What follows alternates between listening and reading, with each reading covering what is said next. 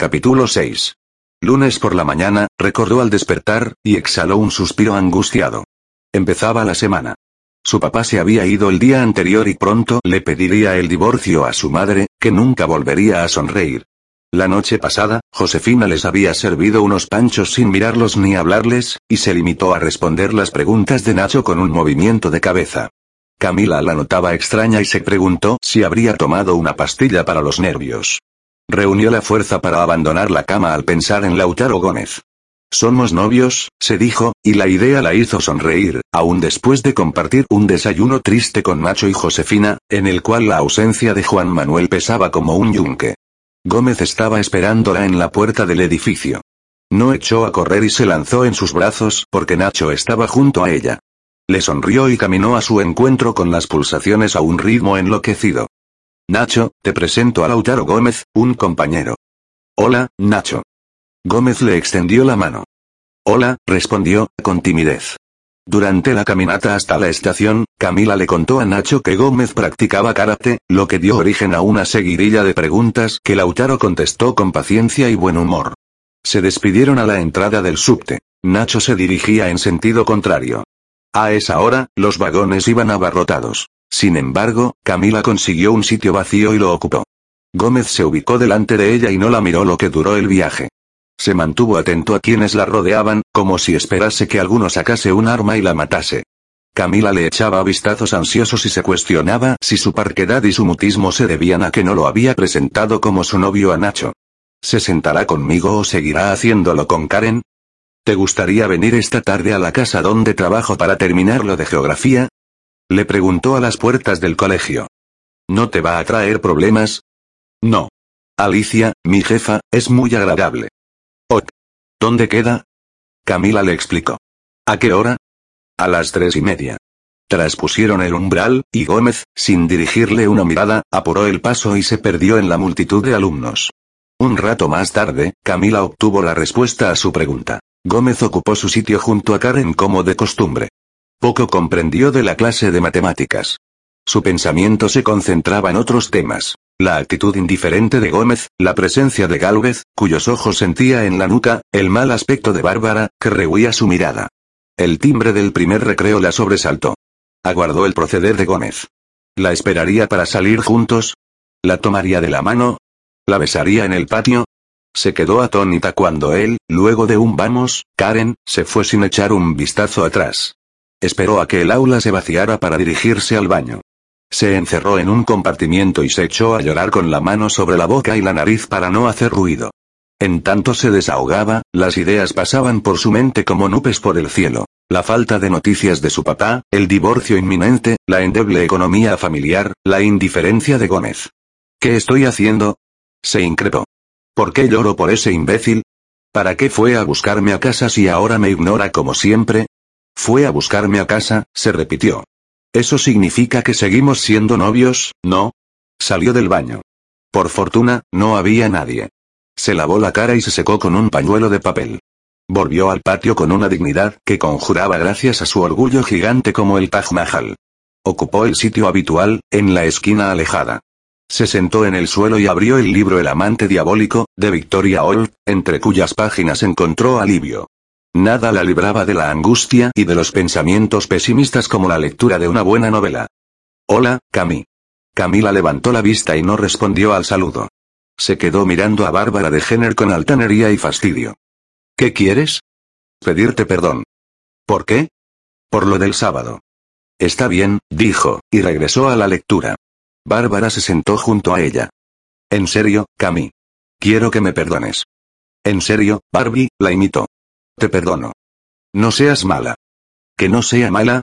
¿Y vos, que me mentiste y me usaste como si fuera una basura? ¿Que te drogaste y emborrachaste como una cualquiera? Perdón. Estoy arrepentida. Camila exhaló un suspiro. Tenía demasiados problemas para soportar una escena. Está bien, Bárbara. En verdad. No tengo ganas de hablar del sábado. Lo pasé muy mal y quiero olvidarme. Fue Sebastián el que me pidió que lo organizara así. ¿Fue Sebastián el que te pidió que llevases esas botellas de alcohol y que fumaras marihuana? No, claro que no. ¿Él te pidió que me mintieras acerca de que tu papá iría a buscarnos? En eso sí. Él me pidió.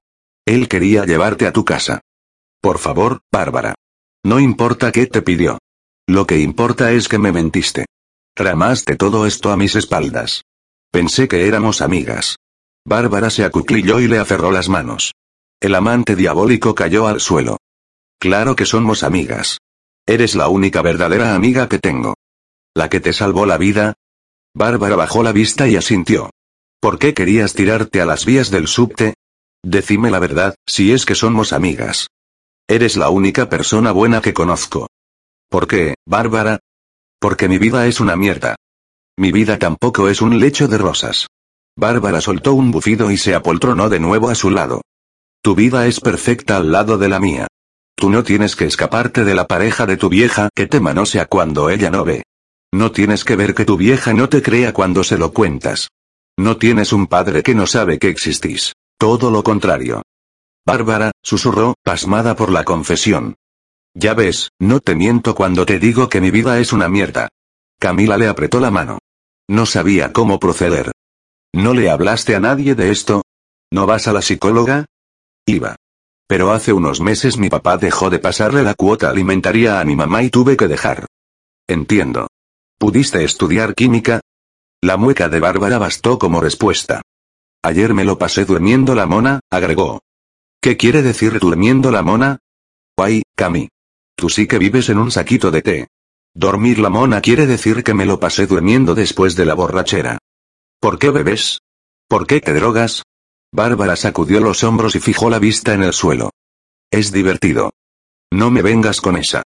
Esperaba una respuesta un poco más inteligente de tu parte. Cuando me pongo pedo, me olvido de todo. Camila habló al cabo. Como yo cuando leo. Cuando leo, me sumerjo en la historia y me vado. ¿Sí? Nunca leí un libro. Este es súper atrapante. Cuando lo termine, te lo paso. Bueno, contestó Bárbara, sin entusiasmo. ¿Quieres que repasemos química? Después, en el otro recreo. Ahora cuéntame cómo volviste a tu casa. Te vi salir con la langosta Gómez. Le pedí que me acompañase. Volvimos en un taxi. ¿Qué pasa entre él y vos? Me volvió loca por el móvil preguntándome en qué sitio estábamos. Nada pasa, se apresuró a replicar, asaltada por la desconfianza de contarle la verdad, que eran novios. Sebas no te gusta ni un poco. Sebastián es muy lindo y me parece simpático, pero nada más. El timbre anunció el final del recreo. Volvieron al aula en silencio. Camila se empeñaba en contarle las últimas novedades a Alicia antes de que llegase el primer paciente. En cuanto a lo de la pareja de su mamá, no digo que Bárbara miente, Cami, pero anda con cuidado con ella. Es evidente que no le resulta difícil engañar. El sábado se lo pasó mintiendo para llevarte con argucias a ese boliche. Hasta simuló hablar por teléfono con su papá frente al tuyo. Hay que tener estómago de acero para proceder así. No puede seguir yendo a la psicóloga porque su mamá no tiene plata. Ni siquiera por la obra social. Camila permaneció callada. Ya ves, Cami, Bárbara podría estar mintiendo. ¿Qué otra cosa importante tenías que contarme? ¿Es acerca del escorpiano? No, no es acerca de él, aunque quería avisarte que, tal vez, venga a terminar un trabajo para geografía. Como me dijiste que querías conocerlo, me atreví a invitarlo. ¿Hice mal? Si te molesta, lo llamo al, no, no, me encanta que venga. En verdad, quiero conocerlo. Lo otro que tenía que contarte es que mi papá y mi mamá el domingo mi papá se fue de casa. Creo me parece que van a divorciarse. Oh, Cami. La mirada dulcificada de Alicia y la caricia que le hizo en la frente se convirtieron en las llaves para abrir las puertas que mantenía cerradas al dolor. Las lágrimas brotaron. Su vecina la abrazó. Es por mi culpa, logró balbucear. ¿Cómo que es por tu culpa? Por mi ascendente en Escorpio. Alicia la apartó y la observó con un ceño que resumía su extrañeza.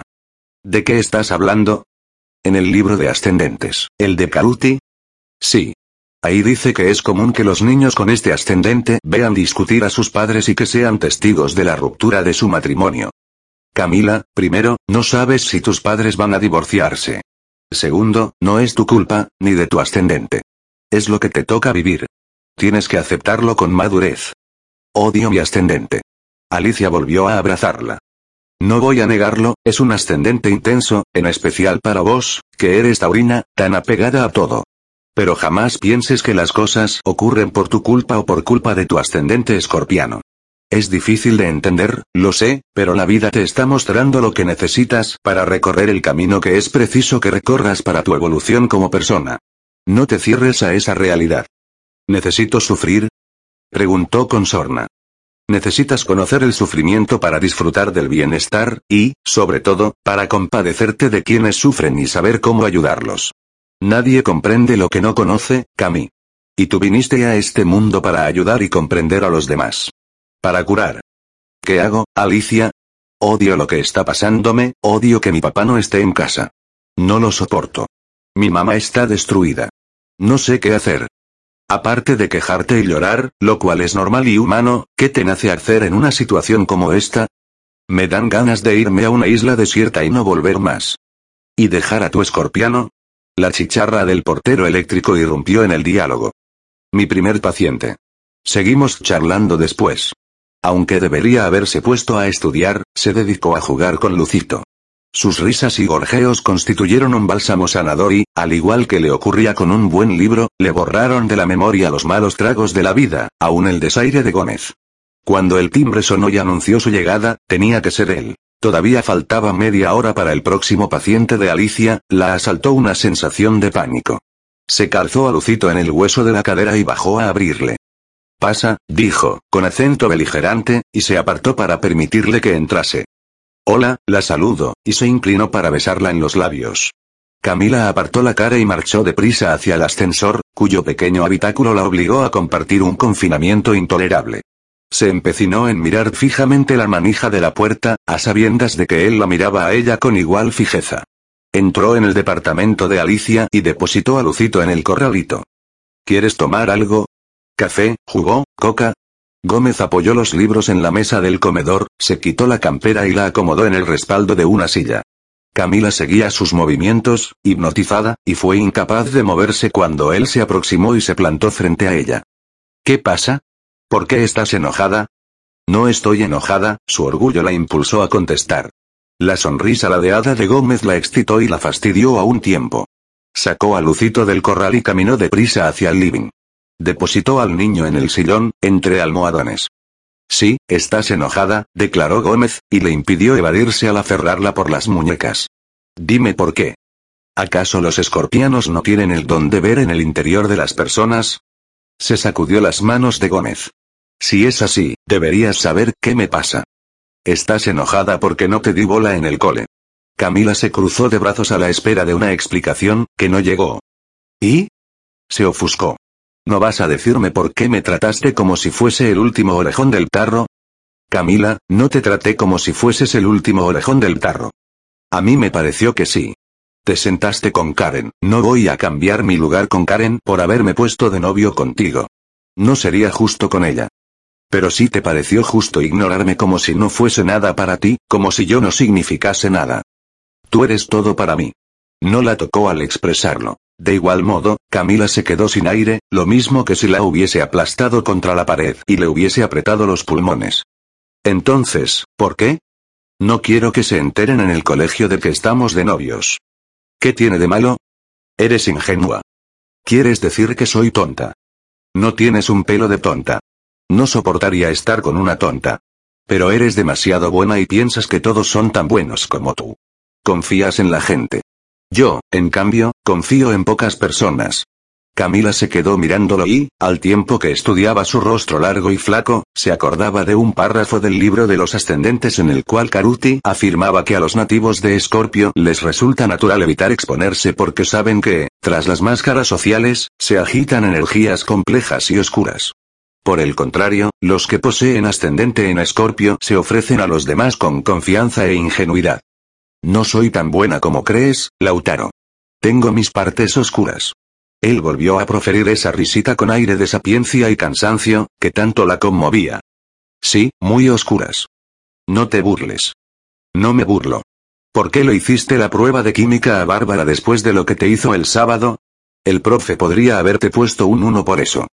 Me pidió disculpas. Está llena de problemas. Todos tenemos problemas. Ella es una serpiente. No quiero que seas su amiga. No quiero hablar de Bárbara, no quiero desviarme del tema. Explícame por qué no quieres que se enteren de que somos novios en el colegio. ¿Qué peligro hay? A juzgar por la mala cara y el suspiro que emitió, creyó que no le respondería. Porque quiero proteger lo que tengo contigo. No voy a exponerlo a esa manada de boludos de la clase. ¿De qué tienes miedo? No le tengo miedo a nada, Camila. Soy ferozmente protector de lo mío. Y tú eres mía. Le deslizó la mano por la cintura y, con un tirón suave, la atrajo hacia él. Sus ojos la hechizaron, y, mientras Gómez inclinaba la cabeza para besarla, cesó de respirar. Cayó en la cuenta de que había añorado el contacto, lo había necesitado a lo largo del día lo mismo que el alimento. Bajó los párpados antes de que se tocasen los labios. Experimentó en su carne la conmoción de él, y la envaneció la certeza de que ella le gustaba. El beso cobró pasión, y, en medio de la bruma en que la sumía, se filtró un rayo de luz que le devolvió la cordura. No, Lautaro, aquí no. Lucito está viéndonos. Alicia y su paciente podrían aparecer en cualquier momento. Gómez le permitió alejarse en dirección al bebé. La siguió y se lo quitó de los brazos. Hola, Lucio. Lo elevó sobre su cabeza y lo agitó con suavidad, lo que provocó risas en el niño. Yo soy Lautaro, el novio de Camila. Hubo una nota de orgullo en el modo en que Gómez pronunció el novio de Camila. La hizo sonreír hasta que, al seguir con la mirada la línea visual de Lautaro, descubrió que apreciaba el cuadro Le Origine du Monde. Entonces, la sonrisa se le congeló en el rostro, se desvaneció poco a poco, y el cuerpo se le llenó de agitaciones. Lautaro se marchó alrededor de las siete. Por fortuna, habían terminado el trabajo para geografía. Camila estaba conforme. A él se le había ocurrido alternar la exposición oral con imágenes de películas y vídeos que hallaron en YouTube y que reflejaban de manera descarnada la realidad en la República Democrática del Congo. Faltaba completar el último capítulo de la monografía, titulado Conclusiones, del cual Gómez se había cargo. Me encantó tu escorpiano. exclamó Alicia, mientras Camila daba de cenar a Lucito. Espero que no te haya molestado que le preguntase la hora de su nacimiento. Esta noche me voy a fijar un poco en su carta, pero el olfato me dice que es ideal para vos. ¿Estás contenta, Cami? Todo sucedió tan rápido. Me siento rara, dijo, después de una reflexión. Jamás imaginé que yo le gustase a Gómez a Lautaro, se corrigió. También es raro que él ahora me guste, cuando hace una semana no me habría imaginado ni siquiera dando de la mano. ¿Por qué? Porque bueno, no me parece guapo. Habrás visto que no lo es. A mí me resultó interesante. Es atractivo, como buen escorpiano. Y de buena estampa. ¿Qué quiere decir estampa? Me refiero a que tiene buena apariencia. Es alto, derecho, con mirada penetrante y segura. ¿Te fijaste en sus manos? Son enormes. Camila tomó nota mental. Se las observaría al día siguiente. Es muy educado, prosiguió Alicia. Se desenvuelve con la seguridad de un adulto. Parece mayor de lo que es. No habla como un adolescente común. Conmigo siempre era antipático. Pura pantalla. ¿Qué me dices del leonino? ¿Sigue gustándote? Según me dijiste, está fuertísimo. Eso es raro también. Sebastián es muy lindo, sin duda, pero después del sábado, después de verlo drogarse con cristal y emborracharse, perdió el encanto. Ya no lo veo tan lindo como antes. Te parezco muy inconstante, ¿no? Para nada, desestimó Alicia. Además, lo que a mí me parezca no cuenta. Cami, es importante que te sientas atraída físicamente por Lautaro. Me decís que no es lindo. Pero, ¿te gusta? ¿Te gusta que te bese? Sí, me gusta, admitió, en voz baja y con la cara roja. ¿Qué más te gusta de él? Camila cortó bife para Lucito, en tanto meditaba la respuesta. Se dio cuenta de que había muchos aspectos de Gómez que le resultaban agradables. Que no sea acomplejado como yo. Me encanta su seguridad. Tiene una nariz horrible, pero estoy segura de que no se le movería un pelo si alguien le dijese narigón. Jamás se inmuta cuando le dicen nerd, boy scout o langosta. Le resbala. Sin duda, esa es una gran cualidad. Es bueno con su mamá y con su hermana. Me gusta que sea el mejor alumno. Es súper inteligente. Me gusta que trabaje. Ah, ¿sí? ¿En qué trabaja? Da clases de karate. Así que karateca. Sí. Es cinturón negro, primer dan, a pesar de que solo tiene 16 años. ¿Le contaste a tu mamá que estás de novia con él? No. Su sonrisa se esfumó. Mi mamá parece una zombie. Hoy no fue a dar clase. No sé qué hacer para ayudarla. Cami, la ayudas siendo la buena hija que eres. Quédate tranquila. Tu mamá y tu papá son los adultos en este contexto. Ellos tienen que resolver sus problemas, no tú. La relación con mi mamá siempre fue difícil. Ahora creo que todo empeorará. ¿Por qué sientes que la relación con ella es difícil? De nuevo se tomó unos segundos para ponderar su contestación. Siento que para ella no existo.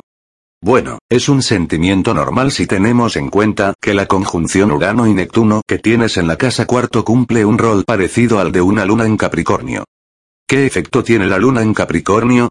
Justamente eso, sentir que nadie te lleva el apunte, que eres invisible para tu familia. Pero debes comprender que, al igual que tu luna en Virgo, es una energía que está en vos y no en tu mamá. Para ella existes y eres el centro de su vida.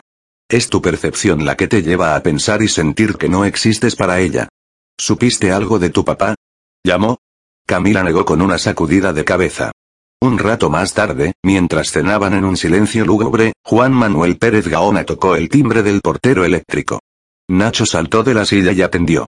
Volvió exultante al comedor. Es papá. Dice que Camila y yo bajemos para hablar con él. A Camila, que esperaba un berrinche por parte de su madre, la asombró la respuesta mesurada. Está bien. Bajen a hablar con él. Pero abríguense. Se ha puesto frío. Aunque le había prometido que, si los abandonaba, no volvería a verlo, Camila se echó a los brazos de su padre y lo abrazó como no recordaba haberlo hecho en sus casi 16 años. Mis amores, repetía Pérez Gaona, mientras les besaba las cornillas y los mantenía pegados a él. ¿Cuándo vas a volver a casa, papi? Quiso saber Nacho. Por ahora, no, hijo. Sé que te parece muy feo que me haya ido, pero vas a ver que nos hará bien a todos poner un poco de distancia. No era bueno para ustedes vernos pelear a tu mamá y a mí día y noche. A mí no me importa que peleen. Porfió el chico. Lo único que quiero es que no se separen. Bueno, ya veremos, contestó Juan Manuel. ¿A dónde dormiste anoche, papi? Se interesó Camila. En casa del mi primo Carlos. Hoy me dediqué a ver departamentos. Quiero alquilar uno cuanto antes. ¿Vas a alquilar un departamento? Se horrorizó Nacho. Eso quiere decir que no vas a volver. Nacho, intervino Camila, para. No te pongas pesado. Papá y mamá necesitan un tiempo para reconstruir su relación. ¿Quieres que papá viva de prestado en casa de su primo? Además, acotó Pérez Gaona, quiero tener un lugar donde vayan a visitarme. Al despedirse, Camila evaluó la posibilidad de contarle a su padre que estaba de novia con Lautaro Gómez. Enseguida desistió. Juan Manuel Pérez Gaona tenía demasiados problemas para interesarse. Antes de irse a dormir, Camila se sirvió del Facebook para contarle a Lautaro acerca de la aparición de su papá, y se dio cuenta de que a nadie se lo hubiese referido excepto a él, aunque lo más importante era contar con la certeza de que a nadie le hubiese interesado la noticia tanto como a él. Al día siguiente, durante el primer recreo, Sebastián Gálvez se sentó a su lado en el suelo y guardó silencio. Con las piernas flexionadas y los codos sobre las rodillas, mantuvo una postura cabizbaja y ensimismada. Camila lo observó en silencio y, un momento después, cayó en la cuenta de que, pese a que tenía las piernas estiradas, no le importó que pareciesen jamones. Las mantuvo en esa posición. Un tenue sentimiento de triunfo le confirió seguridad. Estudió el entorno. Su mirada tropezó con la de Gómez. Desearía que fueses tú el que se sentase a mi lado. Los ojos de él la abandonaron para posarse en Sebastián. Camila intuyó que, mientras éste no la tocase ni la molestase, Lautaro conservaría la calma. ¿Qué quieres, Sebastián? Estoy leyendo. Galvez ladeó la cabeza y le destinó una sonrisa nostálgica, que Camila no devolvió. Se sintió superior y se preguntó cómo era posible que ese chico le hubiese atraído. El sábado la cagué contigo, ¿no, Cami? ¿A qué te refieres? ¿Sabes a qué me refiero? Camila se quedó mirándolo a los ojos, y Galvez apartó la cara. Quiero decir que bueno ya no tienes onda conmigo. Le molestó que diese por sentado que ella, en el pasado, había tenido onda con él. Sin embargo, no era cierto. Estaba cansada de fingir y prefirió contestar con el silencio. Volvió la vista a las páginas del libro. ¿Qué hice mal el sábado? Además de drogarte, emborracharte y tratar de darme un beso por la fuerza, no hiciste nada mal. Ah, la mierda. Tú sí que lo tienes clara. ¿Qué tengo claro? Preguntó de mal modo, porque no descifró si Galvez hablaba con admiración o mordacidad. Lo que está bien y lo que está mal. No pareces de tu edad. Tú tampoco, habría replicado con sarcasmo, y volvió a la lectura. Espera, no leas. Quiero que hablemos. ¿De qué? De ti y de mí. De nosotros. Ajá. ¿Qué hay de nosotros? Eres dura. Antes eras mucho más simpática conmigo. ¿Por qué ahora me miras con esa cara de hortiva? ¿Será porque no puedes decir dos palabras sin insultar? Estoy acostumbrado a hablar así. Resulta evidente que tu vocabulario es reducido. Bueno, señorita perfección. No todos somos tan cultos y educados como usted. Sebastián, Camila habló luego de un suspiro, no pretendo ser perfecta ni nada por el estilo. Solo quiero que me dejen tranquila para leer. Antes te hubiese gustado que me sentase aquí, contigo. ¿Qué pasa que ahora no te gusta? Es por Gómez, afirmó, con enojo. ¿Estás saliendo con él, no? Camila levantó la vista.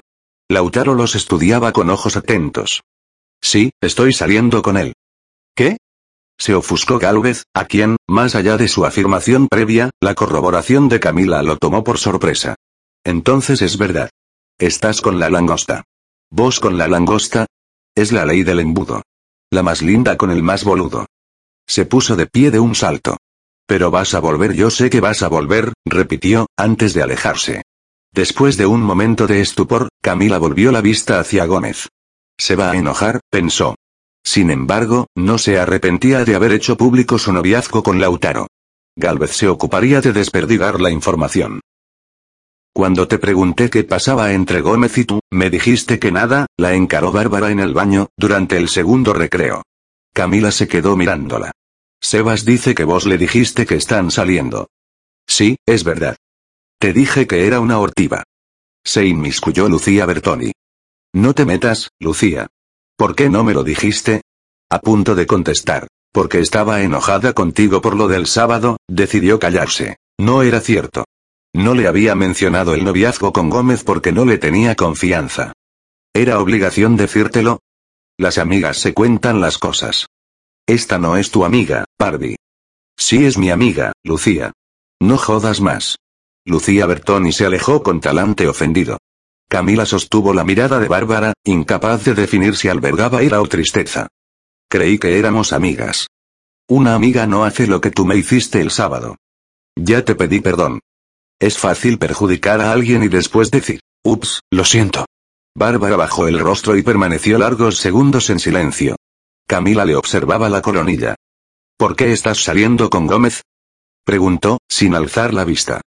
Porque me gusta. ¿Qué te gusta de él? Me gusta su forma de ser. Su forma de ser. Es un limón, Camila. No me acuerdo haberlo visto dirigiéndote la palabra. Camila guardó silencio mientras luchaba con sus ganas de justificarse. Pensó en Alicia, en lo que habían hablado, y se dijo, no tengo por qué hacerlo. ¿Estás segura de que él está enamorado de ti? Confío en lo que me dice. ¿Qué te dice? Eso es algo entre él y yo. Si quieres que seamos amigas, me gustaría dejarte algo en claro. No soy de esas que ventilan los detalles de su intimidad con nadie. Mi intimidad es mía y de nadie más. ¿Está claro? Inspiró profundo después del discurso y, tan azorada como Bárbara, se preguntó si la seguridad y la fuerza que había empleado para aclarar los tantos provendrían de la influencia del poderoso Plutón en su casa primero. Alicia le había afirmado que contaba con ese as. Se combinó a echar mano de él con más frecuencia. Yo, expresó Bárbara, para hablar así, también como tú, primero tendría que escribirlo. Y lo harías con un montón de horrores de ortografía. Por la noche, se conectó a Facebook. Gómez le había enviado un mensaje privado. Igual hubiese dado que lo escribiese en el muro pues era su único amigo, el único que podía leerlo. ¿Por qué le dijiste a Galvez que estamos de novios? Se lo contó a todo el mundo. Me preguntó si estábamos saliendo. No pude negarlo. ¿Por qué? Porque sentí que, si lo negaba, te traicionaba. Aunque esperó media hora, no obtuvo respuesta. Aceptó la solicitud de amistad de Brenda antes de desconectarse y apagar la computadora. Se fue a dormir angustiada y se preguntó si, al día siguiente, Gómez la cortaría. La perspectiva le resultó desoladora. Alicia le había leído esa tarde un párrafo interesante del libro Doce Reinas, de Mimi Ciroco. Tauro en modalidad básica no soporta el apuro, los cambios, abandonos o separaciones, eso la desgarra. Cami querida, tendrás que aprender a aceptar la separación de tus padres y que él, probablemente, no volverá al hogar familiar. Es parte de los aspectos de Tauro que tienen que evolucionar en tu interior. Es parte del aprendizaje que te impone tu ascendente en Escorpio.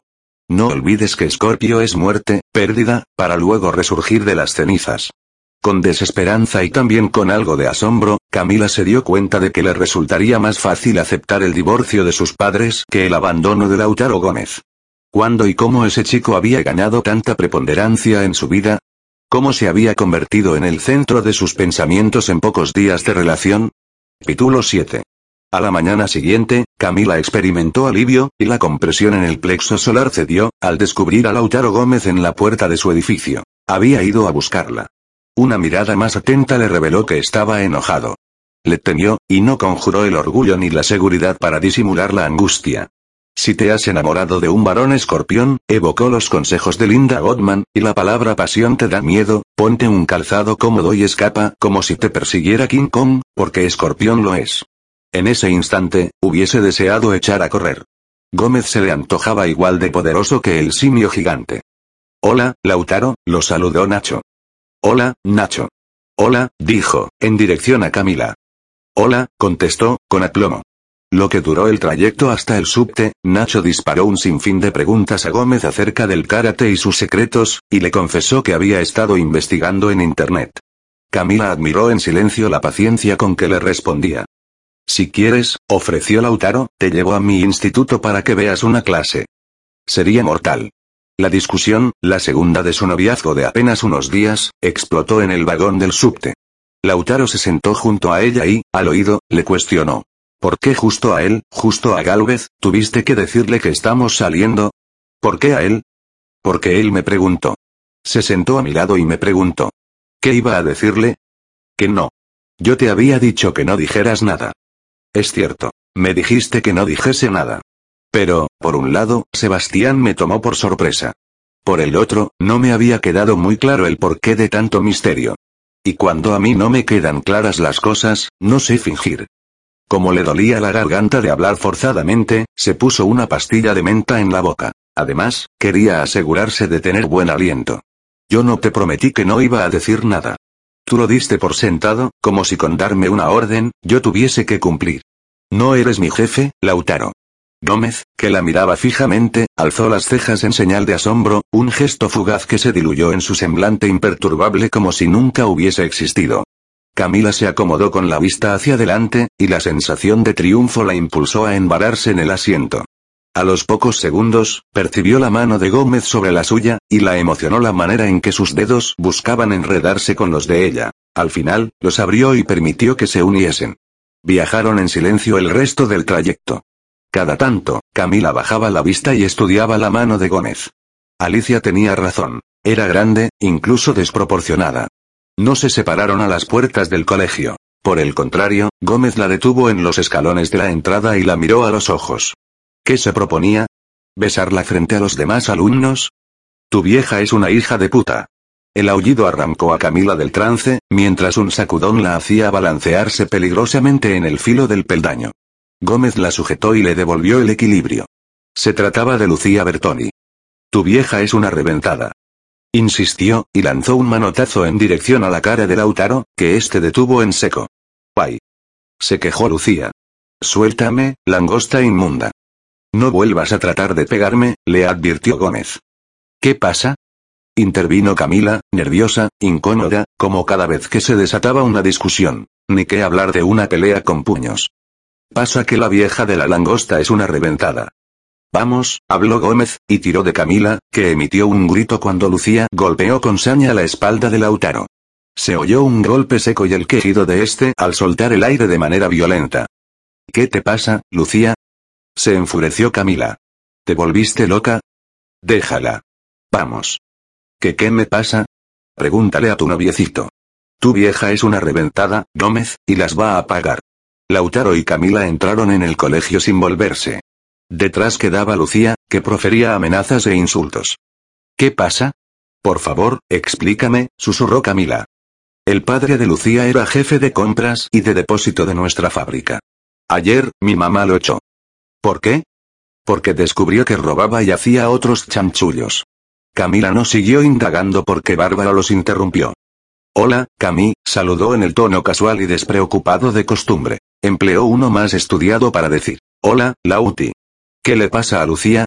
¿Por qué grita como loca? Gómez le destinó un vistazo que, Camila juzgó, habría amedrentado al más valiente. Agitó los hombros y siguió su camino hacia el aula. ¿Qué pasó? No sé, admitió Camila.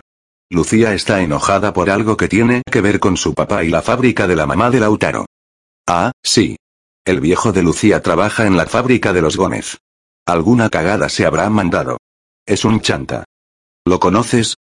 Claro que lo conozco. ¿Qué tal van las cosas con Gómez? Sí, sí, ya sé que no te gusta que se metan en tu intimidad, se apresuró a decir. Pregunto así, de manera general. Yo podría darte muchos consejos, Cami. Tengo experiencia con los hombres, y tú, no. ¿Por qué estás tan segura?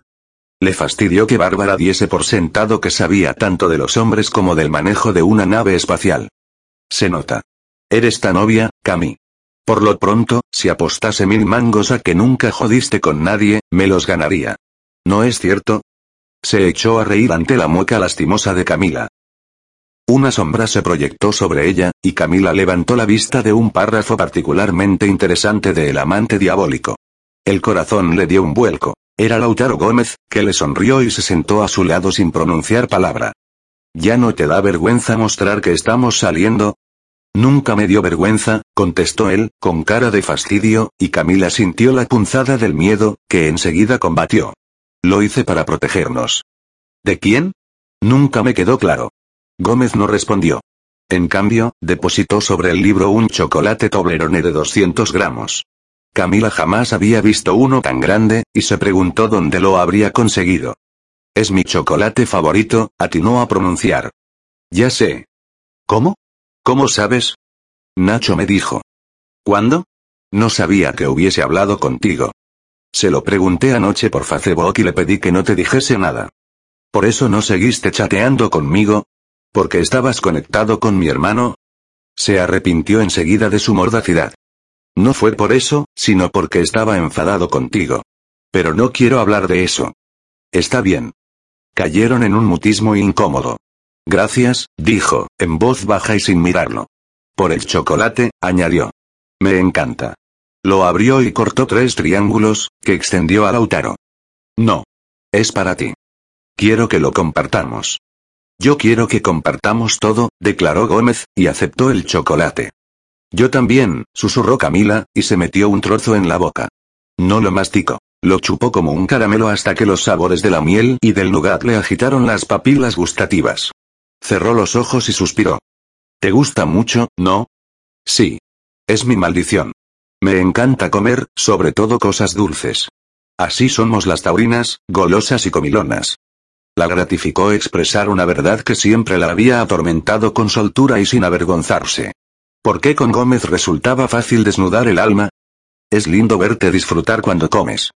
No vas a decir lo mismo cuando me veas gorda como una morsa. No me vas a querer. Siempre te voy a querer. Camila levantó la vista. Se miraron fijamente. Después, prosiguió Gómez, con un dominio admirable, despega a la caja y mira dentro. No, ahora no. Después, en tu casa. Bueno. Falta poco para tu cumple. Sí. ¿Qué piensas hacer? Ya te dije que nada. No me gusta festejar mi cumpleaños. Además, cae un martes y tengo que trabajar. Hola, saludó Bárbara. ¿Qué onda? Hola, contestó Camila. Hola, masculló Gómez, antes de levantarse e irse. Bárbara se acomodó junto a Camila y se quitó los auriculares del iPod. Qué mala onda es tu novio, Cami. MMMM, qué rico. exclamó, al ver el toblerone. ¿Quieres? No, engorda y te llena de celulitis. ¿Qué hacemos el fin de semana? La pregunta de Bárbara de Jenner la hizo meditar. Todavía la pasmaba el giro que había dado su vida en cuestión de semanas. A veces, los cambios, tan deseados, le resultaban excesivos e inmanejables. ¿Qué pasa? ¿Por qué estás tan callada? ¿Te peleaste con Gómez? No, no. Estaba pensando. ¿En qué? En lo que me preguntaste, ¿en qué hacer el fin de semana? ¿Gómez te regaló el chocolate? Sí. ¿Y? ¿Qué hacemos el fin de semana? No sé. Tengo que ver. No te vuelvas una hortiva por haberte puesto de novia. Vale, salgamos solas el sábado. ¿Puedo ir a dormir a tu casa? No sé, tengo que preguntarle a mi mamá. El timbre que anunciaba el fin del recreo, generalmente odiado por Camila, fue recibido con gusto. La invasión de Bárbara de Jenner se tornaba insoportable. No sabía cómo manejarla sin acabar en una disputa. Vi que abriste una cuenta en Facebook, comentó Bárbara, mientras regresaban al aula. Te mandé una solicitud de amistad. Apruébala rápido.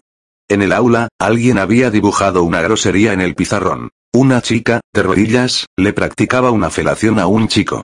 Se trataba de un dibujo tosco, como el que podría haber realizado un niño, aunque con esmerados detalles en la anatomía masculina y en la expresión del joven, que asombraron a Camila. Un arrebato de ira y vergüenza cambió de manera brusca su estado de ánimo al leer. Camila le hace un pete a la langosta Gómez. Se le anudó la garganta de manera dolorosa y no atinó a reaccionar. Una mano, una mano enorme que le resultó familiar, dio grandes pasadas de borrador sobre la superficie de la pizarra, y la imagen desapareció. Al acabar, Lautaro se sopló el polvo de tiza y se sacudió con actitud despreocupada. Camila lo observaba, ajena a las risotadas y a los comentarios subidos de tono de los compañeros. Él levantó la vista y la miró, y ella tuvo la impresión de que sus ojos le hablaban. ¿Viste? Le reprochaban. Te dije que no dijeras nada. Era por esto. ¿Quién habría realizado el dibujo? De manera autómata, Camila dirigió la vista hacia el sitio de Sebastián Gálvez. Como nunca, se mantenía ajeno a la risotada general. Callado y serio, apoyaba los codos en el pupitre y clavaba la vista en la regla que hacía girar entre sus manos. Esa noche, como era ya costumbre, se conectó a Facebook, y, luego de aprobar la solicitud de amistad de Bárbara, de su prima Anabela y de su amiga Emilia, abrió un mensaje privado. No conocía al usuario. Soy el que soy. No había texto, solo un archivo adjunto. Lo abrió. Era una fotografía, la del dibujo en el pizarrón. Debido a la baja calidad de la imagen, dedujo que la habían tomado con un celular. Cualquiera de sus 36 compañeros podía habérsela enviado. Le tembló la mano cuando la borró. Se tiró en la cama y, mientras comía los últimos triángulos del toblerone, les había convidado a su mamá y a Nacho, pensaba en la maldad de quien le había enviado la fotografía. Un recuerdo se coló entre sus meditaciones. Después, despega a la caja y mira dentro. No, ahora no. Después, en tu casa. Se incorporó impulsada por la emoción. En la cara interna, había un mensaje de puño y letra de Lautaro. Te amo, Camila. Una corriente eléctrica le surcó el cuerpo. Le había dicho te quiero, pero nunca te amo. Se durmió decidida a no contarle lo del mensaje anónimo con la fotografía para evitar reproches y peleas. A la mañana siguiente, una vez que se despidieron de Nacho y mientras esperaban el subte, se lo confesó. Bastó con que él la mirase y le preguntase, ¿qué te pasa? Estás rara, para que ella barbotase lo de la fotografía. Gómez la contempló en silencio antes de volver la vista al frente, y Camila recordó las palabras de Linda Gottman. Cuando él empiece a indagarte con sus ojos ardientes y sus preguntas implacables, apenas si te quedarán secretos.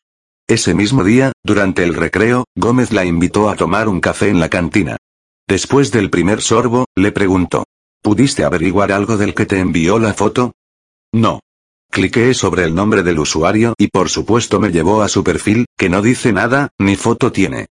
Lo imaginaba. Fue uno de los chicos para hacerse el gracioso, desestimó Camila, y Lautaro asintió. Karen y Benigno se sentaron a su mesa. ¿Y, Lauti? ¿Ya le contaste la novedad a Camila? ¿Qué novedad? Quiso saber, consciente de que si la pregunta la hubiese formulado Benigno, no la habría fastidiado. En cambio, que la formulase la mejor amiga de él la puso celosa. Karen sabía algo de Gómez que ella desconocía. Gómez le había contado algo a Karen y a ella, no. Iba a contártelo ahora. Me voy a inscribir en un maratón de matemáticas y física que organiza el gobierno de la ciudad. ¿En serio? Si gana, se entusiasmó Benigno, le dan dos mil dólares para él y un viaje para toda la división a las sierras de Córdoba en las vacaciones de julio. ¿Cuándo es el maratón? No sé bien. Hoy tengo que averiguar. En internet no decía mucho. ¿Cómo te enteraste? Me contó una amiga de karate. Una amiga de karate, repitió Camila para sí, con el ánimo por el suelo. La culpa es mía, se reprochó.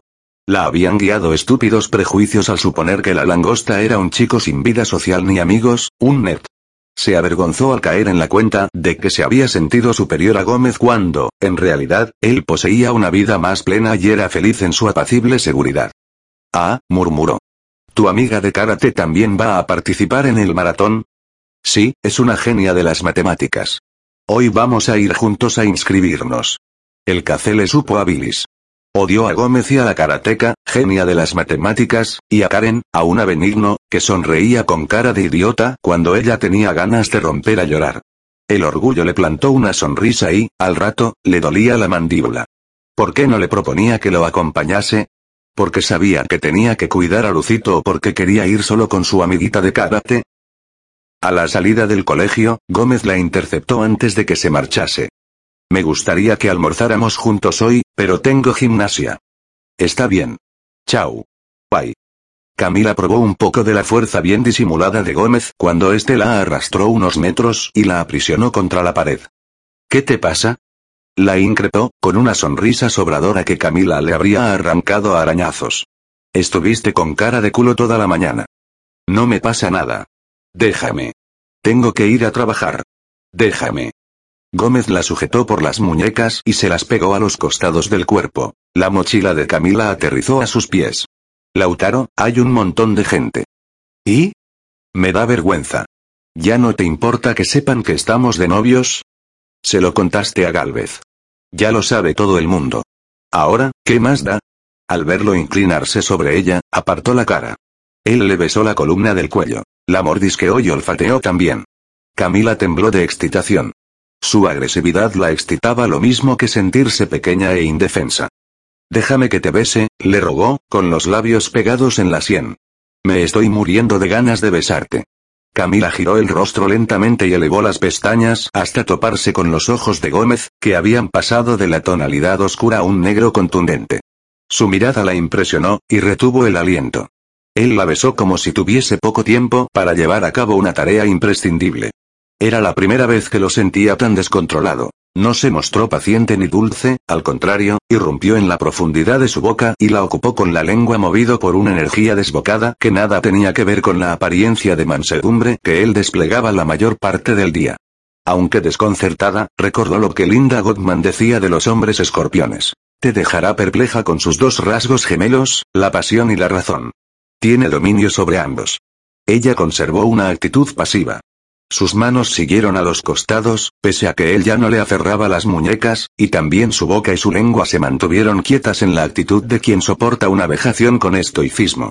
Se preguntó por qué lo hacía. Tal vez, para castigarlo por no haberle contado a ella primero lo del maratón de matemáticas y física y por ir a inscribirse con la amiga de karate. La verdad, admitió, era otra. De modo inexplicable, esa pasividad la excitaba.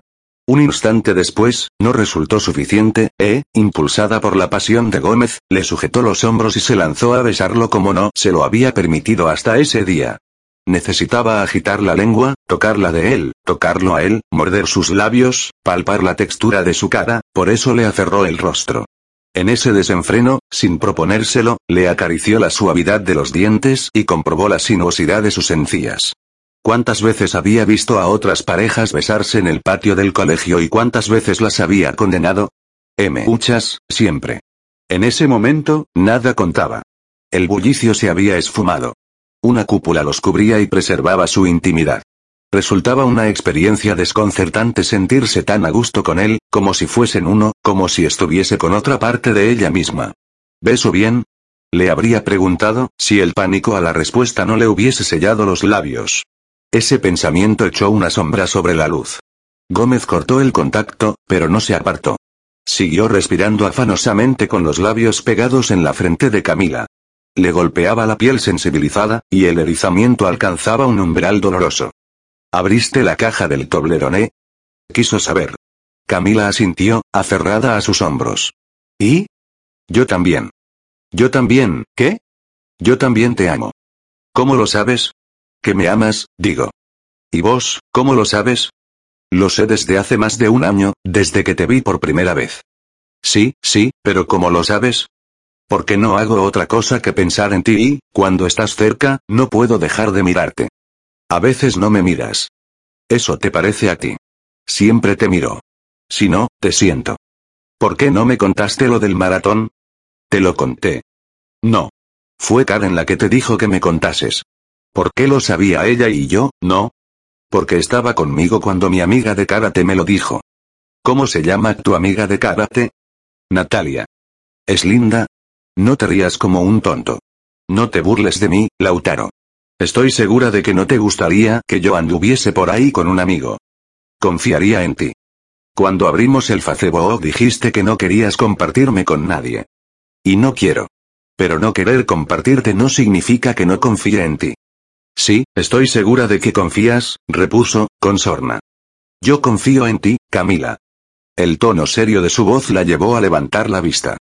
El sábado, en Dolmen, Lucía dijo algo que me dejó pensando. ¿Qué dijo? De la muerte y de los cuernos nadie se salva.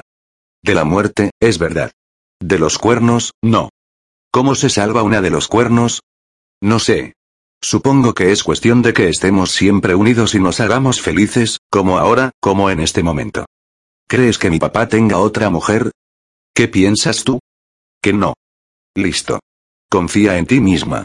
Camila le rodeó la cintura y hundió la cara en su campera, y descubrió que se le había impregnado el aroma de la bergamota que Jimena quemaba en los hornitos. Se sintió reconfortada en la paz y en la seguridad que emanaban de ese cuerpo flaco y suyo. No quería acabar con el contacto. Gómez le susurró. Sea lo que sea que pase con tus padres, yo te voy a ayudar a superarlo, como tú me ayudaste a superar a mí la muerte de mi papá. Yo no te ayudé en nada. Me habría encantado hacerlo, pero no lo hice. Tú me salvaste, Camila. Se le estranguló la garganta y se le calentaron los ojos, lo que provocó que se desdibujasen los contornos de la cara de Gómez. Se mordió el labio y, al apretar los párpados, las lágrimas desbordaron y le mojaron las mejillas. No llores, por favor. No quiero que estés triste. Camila sacudió la cabeza y le lanzó una mirada desesperada. Gómez la observó como si la estudiase. No puedo creer que mi novia tenga este color de ojos. ¿Te gusta? Susurró, con voz gangosa. Nunca había visto un color celeste así, tan turquesa. Le encerró la cara entre las manos y, con los pulgares, le peinó las cejas de un castaño oscuro. Eres la más linda. Ya te dije que no. Eres la más linda para mí. Gracias. Camila se secó las pestañas y la nariz con un pañuelo de papel. Tengo que irme, anunció con desgano. Antes, responde mi pregunta. ¿Cuál pregunta? ¿Cómo sabes que me amas? Se tomó unos segundos para responder. Quería exponer la verdad de una manera clara. Estoy segura de que siento amor por ti, declaró. ¿Por qué? Porque desde el sábado 23 de abril por la mañana, cuando te vi en la puerta de mi edificio, con Max sentado al lado tuyo, solamente pienso en ti y quiero estar contigo. Aunque tengo muchos problemas, solamente pienso en ti, como si nada más importase. Eso es increíble. ¿Qué más? La apremió él, y ajustó el abrazo en torno a su cuerpo. Cuando te veo, se me acelera el corazón. ¿Y qué más? Me encanta que me gustan tus besos. Lo confesó en un susurro y sin mirarlo. ¿Sí? ¿Beso mejor que otros? No sé. Eres el primero. ¿El primero? ¿Por qué se mostraba sorprendido? ¿Qué había pensado? ¿Que ella se la pasaba besando chicos? Sí, murmuró, de pronto avergonzada. No sabía qué concluir de la actitud de Gómez. ¿Qué pasa? ¿Te molesta? ¿Te parezco una friki por no haberme besado con otro antes? No. Para nada. Es que no puedo creerlo. Eres tan linda, no puedo creer que ninguno antes que yo intentara besarte. Bueno, ya sabes la verdad, expresó, molesta. Nunca nadie me había besado antes, pero si lo que quieres es que compare tus besos con los de otros, puedo pedirle a cayó de pronto. La enmudecieron el gesto de Gómez y la crueldad con que ajustó el abrazo, tanto que la obligó a ponerse en puntas de pie. Nunca me traiciones, Camila. Bueno, no podía alegar que Linda Gottman no se lo hubiese advertido, cuando, en realidad, la astróloga había sido clara en ese sentido. En cuanto a los celos, ándate con mucho, mucho cuidado, había expresado, y, a continuación, para subrayar la importancia de este punto, comparó al hombre escorpión con el Vesubio a punto de estallar si descubría que su mujer tan solo parpadeaba en dirección a otro hombre, aunque más no fuese porque se le hubiese metido una basurita en el ojo. Ni qué hablar si la mujer le daba verdaderos motivos para los celos.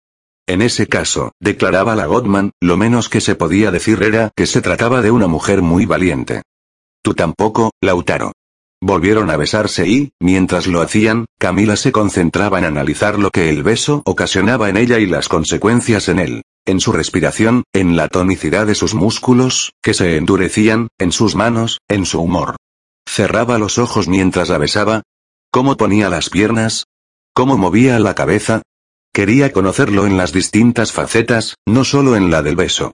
Quería extender la mano, traspasarle el pecho y tocar la esencia de su ser. Esa era otra muestra de que lo amaba. Era la primera vez que se empeñaba en conocer a alguien, conocerlo en verdad hasta saber en qué ocasiones fruncía el entrecejo, en cuáles otras arrugaba la nariz, por qué se volvía de pronto malhumorado y qué cosas lo hacían feliz. También se concentraba en analizar su técnica para besar. La pondría en práctica, así no lo decepcionaría. Este es el quinto beso con lengua que nos damos, calculó. Los contaba porque los atesoraba. Voy a llegar tarde a lo de Alicia. Tengo que irme. Está bien, se resignó él, y le quitó las manos de encima. Al volverse, se toparon con Bárbara, Lucía y Sebastián. Los observaban con expresiones congeladas y, sin embargo, notó Camila, cada uno comunicaba un mensaje claro. Lucía, desprecio. Sebastián, rabia. Bárbara, tristeza. ¿Desde cuando estaban viéndolos? Aunque resultase raro, no sintió vergüenza, sino el desasosiego que causa el peligro. En un acto reflejo, entrelazó los dedos con los de Gómez. Esos tres formaban un frente que ella no vencería sola. Vamos, Camí. Habló Bárbara, por fin. Sí, vamos. Capítulo 8. El segundo anónimo llegó el viernes igual que el primero, como mensaje privado del Facebook. Lo enviaba la misma persona. Soy el que soy. Se trataba de un dibujo escaneado, similar al del pizarrón, solo que más preciso, mejor hecho y a colores. Parecía la obra de un experto. Los rasgos de Gómez se identificaban fácilmente, aunque le habían exagerado el tamaño de la nariz y la longitud y delgadez del rostro. Más bien era una caricatura. Los de la chica que le practicaba la felación no se apreciaban y permanecían ocultos tras un cabello abundante y oscuro. Entonces, no soy yo, dedujo Camila. El título rezaba, me encanta hacerle el pete a Gómez. Tuvo miedo, no de que fuese cierto y de que una chica compartiese esa intimidad con él, sino de la maldad humana. A un tiempo, admiraba y temía a la mente que se hallaba detrás de esos mensajes. Admiraba la osadía de planear y de llevar a cabo una empresa inescrupulosa porque ella era incapaz de ningún tipo de desenfreno. Y la asustaba no comprender con qué fin le enviaba los anónimos. Sin duda, para lastimarla, pero ¿por qué? La atrajo el dibujo, en especial la cara extasiada de Gómez y sus manos apoyadas en los hombros de la chica. Se quedó mirándolo hasta que juzgó perverso hacerlo y lo cerró. Se dijo que, en esa oportunidad y por mucho que Gómez emplease las artes de un encantador de serpientes al mirarla, mantendría la boca cerrada. No quería que se enojase por haber hecho público su noviazgo. Protegería la felicidad que, día tras día, construían y que para ella se había convertido en un refugio. El cobarde que enviaba los mensajes terminaría por cansarse. Aunque se propuso no darle vueltas al asunto, una lista mental con los posibles candidatos se formó en su mente. Sebastián Galvez ocupaba el primer puesto. Lo seguían otros compañeros famosos por sus bromas pesadas. Petersen, Bustos y Díaz. Desechó el nombre de Benigno. Resultaba descabellado imaginarlo envuelto en un acto de esa índole. Se preguntó quiénes, además de Galvez, eran enemigos de Lautaro. Había dos, Pedraza y Maldonado, que lo molestaban y le arrojaban pedazos de tiza y pelotitas de papel, lo habían hecho ese mismo viernes, mientras ella y Lautaro exponían su investigación acerca del coltán en la clase de geografía, hasta que el profesor los expulsó del aula, por lo que, engrosaron el listado. ¿Y Lucía Bertoni? ¿Por qué no? Se dijo. Con la escenita a las puertas del colegio, había dejado en claro que detestaba a la familia Gómez. Otro nombre para considerar. ¿Y a ella? ¿Quiénes la odiaban? Nadie, fue la respuesta que asomó. Nadie la odiaba porque nadie reparaba en ella. Antes de que Lautaro Gómez le revelase sus sentimientos, solo Benigno Urieta reconocía su existencia. Borró el mensaje privado. Temía que Gómez, que sabía cuál era su clave del Facebook, entrase y lo leyese. A punto de cambiarla, se detuvo movida por la culpa. Sentía que lo traicionaba. ¿Por qué no puedo cambiar mi clave si yo no conozco la de Lautaro? Se cuestionó. Sin embargo, no lo hizo, y se quedó con una sensación desagradable, la de haber perdido una batalla contra la poderosa ascendencia que ese escorpiano comenzaba a ejercer sobre ella. En el muro, Lautaro le había escrito, Mira lo que decía Borges. La lectura debe ser una de las formas de la felicidad y no se puede obligar a nadie a ser feliz. Vos eres feliz cuando lees. Quiero que me obligues a ser feliz a mí también. Quiero compartir con vos esa felicidad. Quiero que compartamos todo. Recomiéndame un libro Camila escribió. Si es verdad que quieres que compartamos todo, invítame mañana a tu reunión de los Scout. Ahí te voy a llevar un libro que, creo, te encantará. Si te parece, lo leemos juntos. No pasó un minuto antes de que Gómez escribiese. Sí a todo, mi amor. Sí, te invito a la reunión de los Scout. Sí, lo leamos juntos. Hasta mañana. Nunca la llamaba mi amor, solo lo escribía en los mensajes, por eso ella esperaba con ansias sus comentarios en el Facebook. Un rato más tarde, Camila se rió cuando su amiga Emilia le escribió. Quiero conocer a tu novio, Cami. Es un dulce total. Enseguida lo hizo su prima Anabela. Bien calladito te lo tenías, picarona. Postea una foto de él ya mismo. Quiero conocerlo. Sonreía mientras les contestaba, maravillada de haber recuperado una de las partes más importantes de su pasado. Eso también se lo debía a Gómez. Él le había devuelto la paz. El sábado, Camila y Nacho almorzaron con su padre en un McDonald's del barrio. Aunque se esforzaba por mostrarse contento, Juan Manuel tenía mala cara. ¿Cómo está su madre? Mal, contestó Nacho. En toda la semana no dijo dos palabras seguidas. ¿Qué va a pasar, papi? ¿Se van a divorciar? No fue a trabajar, comentó Camila. Y se lo pasó en la cama, acotó Nacho. Su madre es una mujer fuerte. Se pondrá mejor. ¿Por qué no vuelves a casa? Hijo, tienes que entender que, como estábamos, tu madre y yo no podíamos seguir. Ahora todo parece una catástrofe, pero, con el tiempo, apreciarán la paz que significa que Josefina y yo no peleemos todo el día. ¿Necesitan plata? No, papi, se apresuró a responder Camila. Yo gano bien en lo de Alicia. Y ya le dije a mamá que voy a hacerme cargo de algunas cuentas, no sé, las que ella me pida. Gracias, hija. Juan Manuel extendió el brazo y le apretó la mano, y Camila deseó que su padre no se echase a llorar. Estaba dispuesta a soportar cualquier cosa, excepto verlo llorar. ¿Cómo les va en el colegio? No me gustaría que esta situación les trajera problemas en los estudios. Quédate tranquilo, papi. Nos va muy bien. ¿No es verdad, Nachito? Sí, muy bien. Tengo abajo lengua, pero no porque no estudie, sino porque la vieja me odia. ¿Por qué te odia? ¿Qué sé yo? Es una vieja de mierda. Nacho, no quiero que hables así. Es que es una vieja de mierda, papá. No te preocupes, papi, terció Camila. Yo lo voy a preparar para el próximo examen. Le va a ir bien. Gracias, hija. Ahí viene Lautaro. Anunció Nacho, con alegría evidente. ¿Quién es Lautaro? Mi compañero, musitó Camila, el que fue a buscarme el otro día para hacer el trabajo de geografía. ¿Te acuerdas? No es su compañero. Es su novio. La delató Nacho. Esta semana fue a buscarla a casa todas las mañanas para ir al colegio. ¿Viene para acá? Sí. Viene a buscarme. ¿Por qué está vestido así? Es su uniforme de scout. Guardaron silencio. Lautaro Gómez se hallaba a pocos pasos. Hola, Lautaro, lo saludó Nacho, y se sintió importante cuando Gómez le tendió la mano. Hola, Nacho. Papi, ¿te acuerdas de Lautaro? Fue a Lu. Sí, sí, me acuerdo. ¿Qué tal, Lautaro? Bien, señor. Gracias.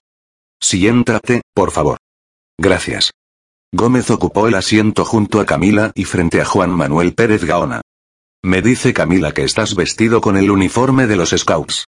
Sí. ¿Hace mucho que eres de los Scouts? Desde los ocho años. Mi papá era Scout. ¿Qué hacen los Scouts? Nos reunimos los sábados y organizamos actividades humanitarias y aprendemos un montón de cosas, como primeros auxilios, supervivencia. Todos los años nos vamos de campamento a un lugar distinto y ponemos en práctica lo que aprendimos en las reuniones. Yo quiero ir a los Scouts. Si tienes ganas, Nacho, ofreció Gómez, puedes venir ahora, con nosotros. ¿Puedo, K? Habría que preguntarle a tu mamá. Ella te espera de regreso a las tres. Al final, Nacho obtuvo el permiso de Josefina, y Juan Manuel los acompañó hasta la parroquia Santa María, en la avenida La Plata, donde se reunía el grupo 236, al cual pertenecía Lautaro, y se quedó toda la tarde con ellos. Nacho se inscribió, lo mismo que Camila. A las 8 de la noche, cuando el jefe del grupo dio por terminada la jornada, Pérez Gaona los invitó a cenar pizza en un restaurante de Avenida Rivadavia. Lautaro aceptó y envió un mensaje a Jimena para avisarle que llegaría tarde. Alrededor de las 12, bañada y cómoda en la cama de su pequeña habitación, Camila repasó los acontecimientos del día. Su gesto mudaba en tanto evocaba una u otra situación, de modo que esbozó una sonrisa presumida al recordar la mirada de Lautaro en el instante en que le aseguraba que estaba lindísima. Enseguida sus labios temblaron para refrenar una carcajada burlona al pensar en su mal humor cuando un compañero scout intentó seducirla. Le encantó cuando le advirtió. Pancho, te presento a Camila, mi novia. Una mueca sería la opacó como una nube en un día soleado al analizar a las Girl Scouts que se mostraban atentas a él, a sus comentarios, a sus mínimos movimientos. Algunas eran muy lindas y simpáticas. En ese contexto, había descubierto a un nuevo Lautaro, distinto al del colegio, más risueño, más relajado, menos a la defensiva. Le pareció que los demás lo veían como a un líder. Y de nuevo se le iluminó el semblante cuando revivió la escena en la que le había entregado el libro, uno de Agatha Christie, uno de sus favoritos, Muerte en el Nilo. Te lo regalo. ¿Sí? Te escribí algo en la primera página. Los ojos de Gómez estudiaron la tapa antes de dirigirse a la hoja de respeto.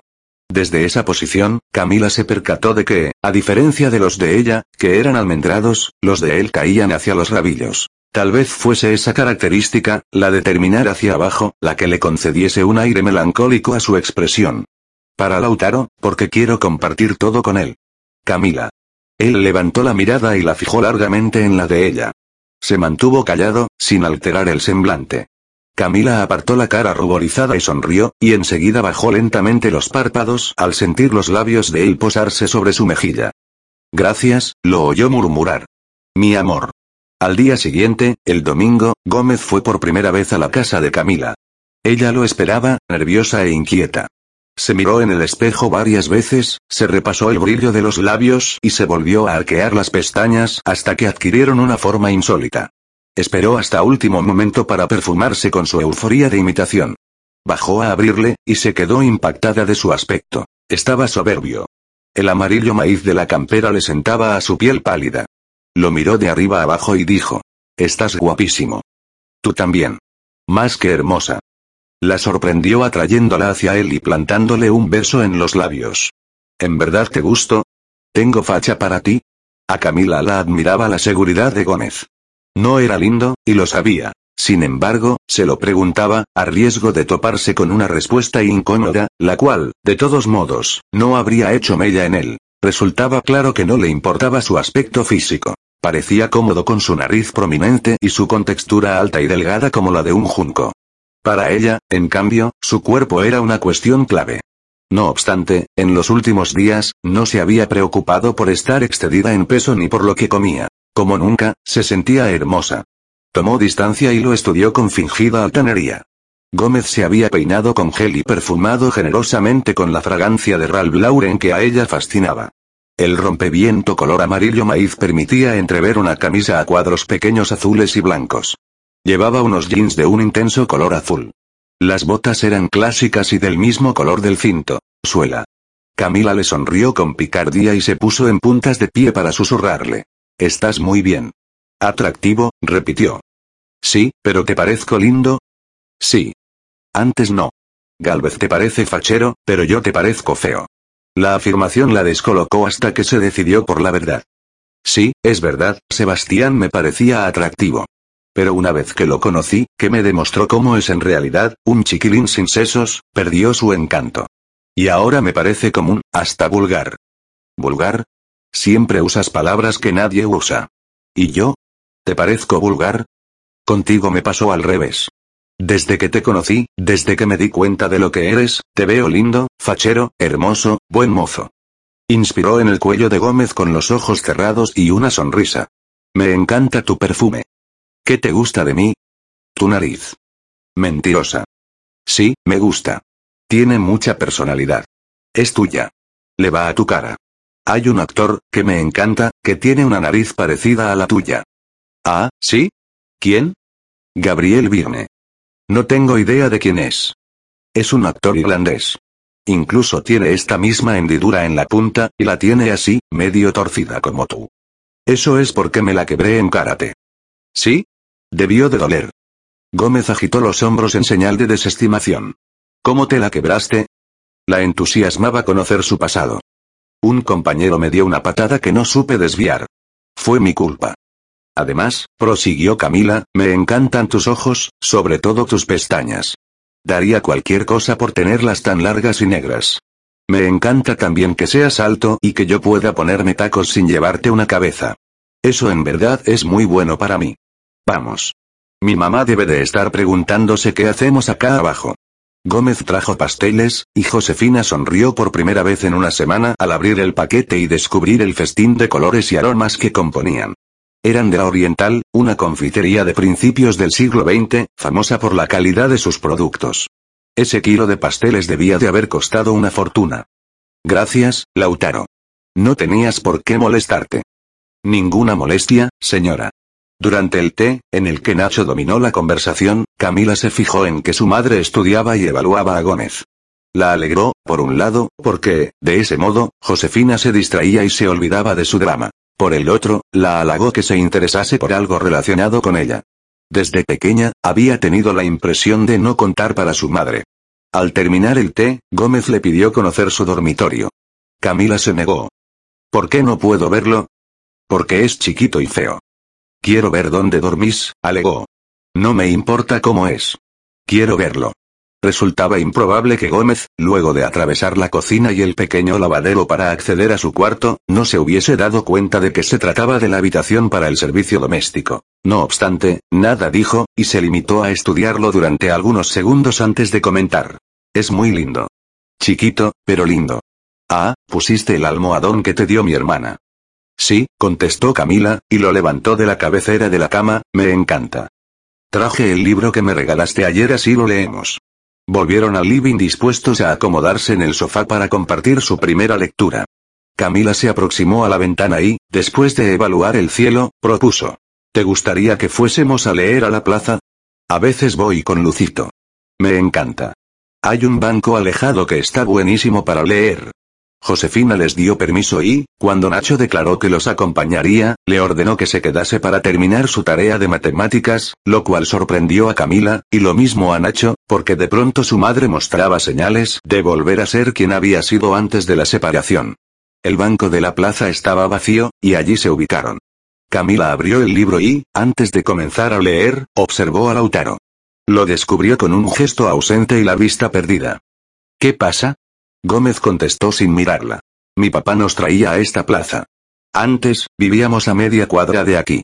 Camila se quedó sin palabras. No sabía qué decir ni cómo proceder. Debió de estar mirándolo con una expresión desolada pues, cuando él volvió sus ojos hacia ella, sonrió con benevolencia y le aseguró, No te pongas nerviosa. No voy a largarme a llorar. ¿Qué le digo? Se desesperó Camila. ¿Cómo se llamaba tu papá? Héctor. ¿Cuándo murió? El 13 de septiembre del 2007. Yo tenía casi 13 años. Eras muy chico, dijo, sin meditar. No fue justo. ¿Qué le pasó? ¿Estaba enfermo? Fue tan rápido, suspiró Gómez, y se pasó la mano por la frente, y Camila pensó que era la primera vez que lo veía abatido. Un día sintió una opresión en el pecho y agitación. Le hicieron una ecografía y le vieron un bulto. Lo punzaron y dio que era malino. Llegaron a hacerle una sesión de rayos y otra de quimio. El bulto creció desmesuradamente en pocos días, como si los rayos y la quimio, en lugar de achicarlo, lo hubiesen hecho crecer. No podía respirar, no podía hablar. Yo no quería ir a verlo porque él quería hablarme, y mi mamá le decía que no hablase, y él se ponía nervioso, se detuvo cuando su voz comenzó a falsear. Camila apoyó el libro en el banco y lo abrazó. Gómez la estrechó sin medir la fuerza, y Camila soportó el dolor en las costillas y la falta de aire. Él no lloraba, simplemente la apretaba como si quisiese exprimir algo de ella. Unos segundos más tarde, la fue soltando poco a poco. Se miraron a los ojos. ¿En qué piensas? Estoy tratando de acordarme, confesó Camila, ¿qué hacía yo el 13 de septiembre del 2007, mientras tú vivías el peor día de tu vida? ¿Te acuerdas? Sí, me acuerdo. Me acuerdo muy bien porque mis padres, Nacho y yo estábamos en Disney. Gómez soltó una risa hueca que la descolocó. Yo, en el velorio de mi viejo, y tú, en Disney. Otras épocas, masculló. ¿A qué te refieres con otras épocas? Eran las épocas de las vacas gordas, cuando mi familia tenía dinero. ¿Tenían guita? Sí. Mucha. Vivíamos en un piso en la Recoleta y teníamos una quinta en Del Viso y un departamento en Punta del Este. Gómez soltó un silbido de admiración, que hizo sonreír a Camila. Ahora no tenemos nada. ¿Qué pasó? La fábrica de telas de mi familia, que la había fundado mi abuelo, quebró. Y nuestra vida cambió 180 grados. Mi papá se peleó con su hermano. Tuvimos que vender todo. Cambiamos el Audi por un Fiat, nos mudamos a un departamento más chico, en un barrio más feo, completo Gómez. Bueno, sí, no es tan lindo como la Recoleta, pero ahora lo veo con otros ojos. Antes lo odiaba, ahora no tanto. ¿Sí? ¿Te estás acostumbrando? No. Es porque tú vives aquí también. Lo mismo me pasa con el colegio. Extrañaba mucho el Saint Mary. Ya no. ¿Por qué? Preguntó Lautaro, y sonrió con suspicacia. ¿Sabes por qué? Dilo de nuevo. Me gusta que lo digas. ¿Por qué tú estás en este colegio? Entonces, ¿yo también te ayudé a ser feliz? Sí, mucho. La sonrisa de Gómez le robó el aliento. A él, sonreír no se le daba fácilmente. Lo había visto sonreír y reír en contadas ocasiones, casi nunca con ella. Por eso, esa sonrisa, que le colmaba de brillo los ojos y lo obligaba a desvelar los dientes, la hizo feliz. En un impulso, le confesó. Lautaro, tú eres mi alegría. Los labios de él temblaron, y la sonrisa fue desvaneciéndose. ¿En serio? Le preguntó, en un hilo de voz, y Camila se limitó a afirmar con la cabeza. De la emoción, no conseguía articular. Gómez se deslizó en la banca y se proyectó sobre ella como la sombra de un ser gigantesco. Le pasó los brazos por la cintura y la atrajo hacia él. Te amo, Camila. Inclinó la cabeza y la besó. Ella, que siempre había demostrado un gran sentido del pudor, se olvidó de que se hallaban en una plaza llena de niños y se abandonó al beso de Gómez. Cada vez, adquiría más seguridad en esos intercambios, cada vez, más destreza, al menos, eso creía ella, cada vez, disfrutaba más. No obstante, cuando se separaron, ella experimentó vergüenza y simuló interesarse en el libro de Agatha Christie. No quería que la viese con los cachetes colorados. ¿Empiezo a leer? Propuso y, con una pasada subrepticia, se secó los labios. Dale. Al cabo de algunas páginas, Camila se detuvo y, sin levantar la mirada, preguntó. Lautaro, ¿por qué Bárbara te dice la UTI? ¿Qué sé yo? Ni siquiera Karen te dice la UTI. Pregúntale a Bárbara. Yo qué sé. Camila lo estudió de reojo y no advirtió nerviosismo en él. Conoce a Max, declaró. ¿Por qué? ¿Dónde lo conoció? Ya te dije que la ayudé a dar física de tercero. Se la había llevado a marzo. Vino a casa y ahí conoció a Max. ¿Cómo es que la ayudaste con física? Tú y ella no son exactamente amigos, ¿no? Me llamó por teléfono y me pidió que la ayudase. ¿Qué podía decirle? ¿Por qué no la soportas? A Bárbara me refiero. ¿Quién dijo que no la soportó? ¿Cómo que no la soportas? La miras con una cara cada vez que se acerca. No la miro de ningún modo en especial. Ni la soporto ni dejo de soportarla, me es indiferente. Me dijiste que era una serpiente. Es que lo es. Es un hecho indiscutible. Además, cuando estábamos organizando para ir a bailar, tú le dijiste que era una minita hueca y ella te insultó. Incluso, después de eso, sigue llamándote Lauti. Lautaro la miró a los ojos sin pestañear, y Camila luchó por no sentirse incómoda o intimidada. Yo no dije que ella fuese una minita hueca. Dije que las minitas huecas van a bailar. Si se sintió herida, es su problema. ¿No se hicieron amigos mientras la preparabas para física? No. Sigue leyendo. La historia parece buena. ¿Quién era la chica que tanto te llamaba por teléfono el sábado que fui a tu casa a hacer el trabajo de geografía? Incluso fue hasta la puerta de tu edificio para buscarte.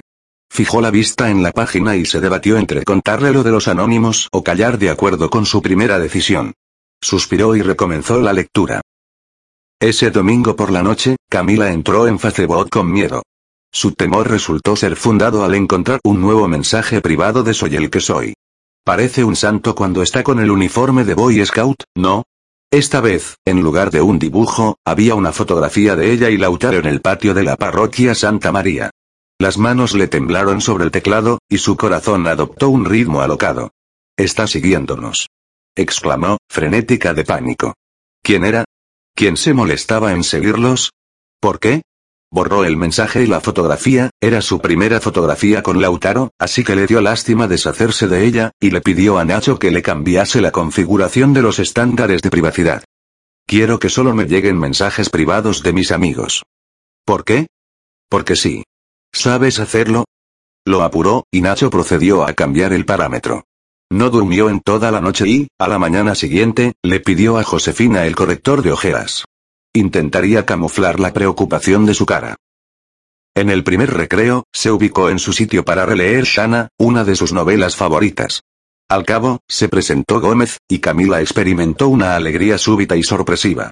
Se quedó muda, mirándole los labios estirados en una sonrisa pícara, y después reparó en que tenía las mejillas oscurecidas, y pensó que no se había afeitado, y el deseo por él recrudeció. Gómez se sentó a su lado y estiró las piernas largas y delgadas. ¿No trajiste el libro para que leamos? No, contestó él. Lo dejé en casa. Camila sintió una punzada de desilusión. Qué lástima. Podríamos haber leído en los recreos. No quiero que nos vean haciendo algo que es nuestro, de nuestra intimidad. Nuestra intimidad, repitió, emocionada. ¿Tu papá tiene alguna profesión? ¿Mi papá? Camila lo miró de costado. Sí, es contador y licenciado en administración de empresas. ¿En qué trabaja ahora? Un amigo le consiguió un trabajo en una aseguradora, pero yo sé que lo odia. Además, le pagan muy mal. Ese era uno de los problemas con mi mamá, que la plata nunca alcanzaba. Va, todavía no alcanza. En la fábrica, pese al poco tiempo que llevaban de novios, Camila sabía que Gómez se refería a la empresa familiar como a la fábrica, está vacante el puesto del padre de Lucía. ¿Cuál es? Gerente de compras y depósito. ¿Y? Se me ocurrió que podría decirle a mi vieja que lo entreviste a tu papá. Camila volvió la cara hacia el libro que descansaba sobre sus muslos. La idea le resultó maravillosa, aunque un segundo análisis le advirtió que no era sensata. No me parece, Lautaro. ¿Por qué? preguntó, con tono escandalizado. Porque la comprometerías a tu mamá a que lo entrevistase porque se trata de mi papá. Y no te olvides de que mi papá carga con una quiebra a cuestas. Tiene un montón de problemas legales. Siempre está hablando con el abogado. ¿La quiebra fue fraudulenta? Conociéndolo un poco, no debería asombrarse de que Gómez manejase ese vocabulario y esa información. No, por supuesto que no, murmuró. Entonces, a mí me encantaría que mi papá trabajase en tu fábrica, pero no quiero que sea una imposición. No será una imposición, Camila, replicó él, malhumorado. Mi mamá puede entrevistarlo como a cualquier otro. Además, no lo va a contratar si no le gusta, por más que sea tu viejo. No, obvio. Sería una entrevista, nada más. Claro. Camila extendió la mano y la posó sobre la de Gómez. Gracias, susurró. Gómez entrelazó los dedos con los de ella y los apretó. La miró fija y largamente, y, casi como un juego, Camila se propuso medir cuánto tiempo soportaba el poder de esos ojos oscuros e hipnóticos que le horaraban los suyos. Fue Karen la que rompió el hechizo. Hey, chicos. Les sacó una foto, propuso, y se colocó la cámara delante del rostro. Se trataba de una Sony pequeña, de color rosa metalizado, un primor. Qué linda cámara, Karen. Comentó Camila. Me la trajeron mis abuelos de Miami. Saca unas fotos lindísimas. A ver. Pónganse, así les saco una. Dale, Lautaro. Camila movió la cola hacia la izquierda para aproximarse a Gómez, y este hizo lo mismo hacia la derecha hasta que sus muslos se tocaron. Abrázala, Lautaro. No seas sortiva. Y sonreí. No pongas esa cara de velorio. No jodas, Karen. Eres un amargo serrano terma. A Camila los comentarios de Karen la hicieron reír, por eso, al momento en que la cámara la fotografió, sonreía de una manera amplia y natural. A ver. Veamos cómo salieron.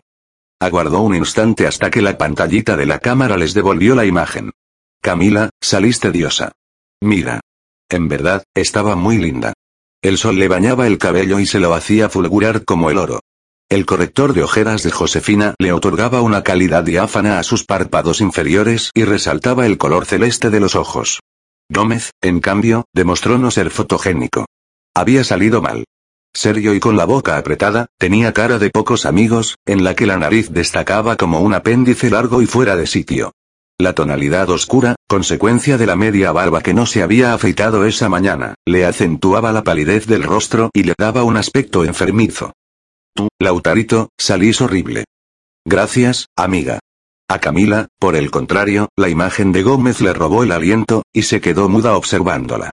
Una energía poderosa la atraía hacia ese rostro delgado, de nariz exagerada. Hallaba belleza en su fealdad. Resultaba paradójico, pero así era. O tal vez, meditó, el término belleza no era el apropiado, sino personalidad. Se convenció de que, si él hubiese sido tímido, inseguro y vergonzoso, su fealdad habría sido contundente e indiscutible, y ella lo habría encontrado repulsivo. Con su forma de ser, orgulloso e indolente a los defectos físicos, seguro de sí y tranquilo, ese rostro difícil se convertía en uno atractivo. Para mí, dijo, sin pensar, salió muy bien. ¿Muy bien? Se sorprendió Karen. Sí, me encanta. ¿Sí? Esta vez fue Lautaro el que habló, y Camila giró la cabeza para enfrentarlo. Sí. Me encanta tu cara, ya sabes. Pocas veces, Camila había logrado atisbar un instante de perturbación o de emoción en Gómez, experto como era en ocultar sus sentimientos. Ese había sido uno de esos escasos momentos. Tú, dijo él, pareces una modelo de revista.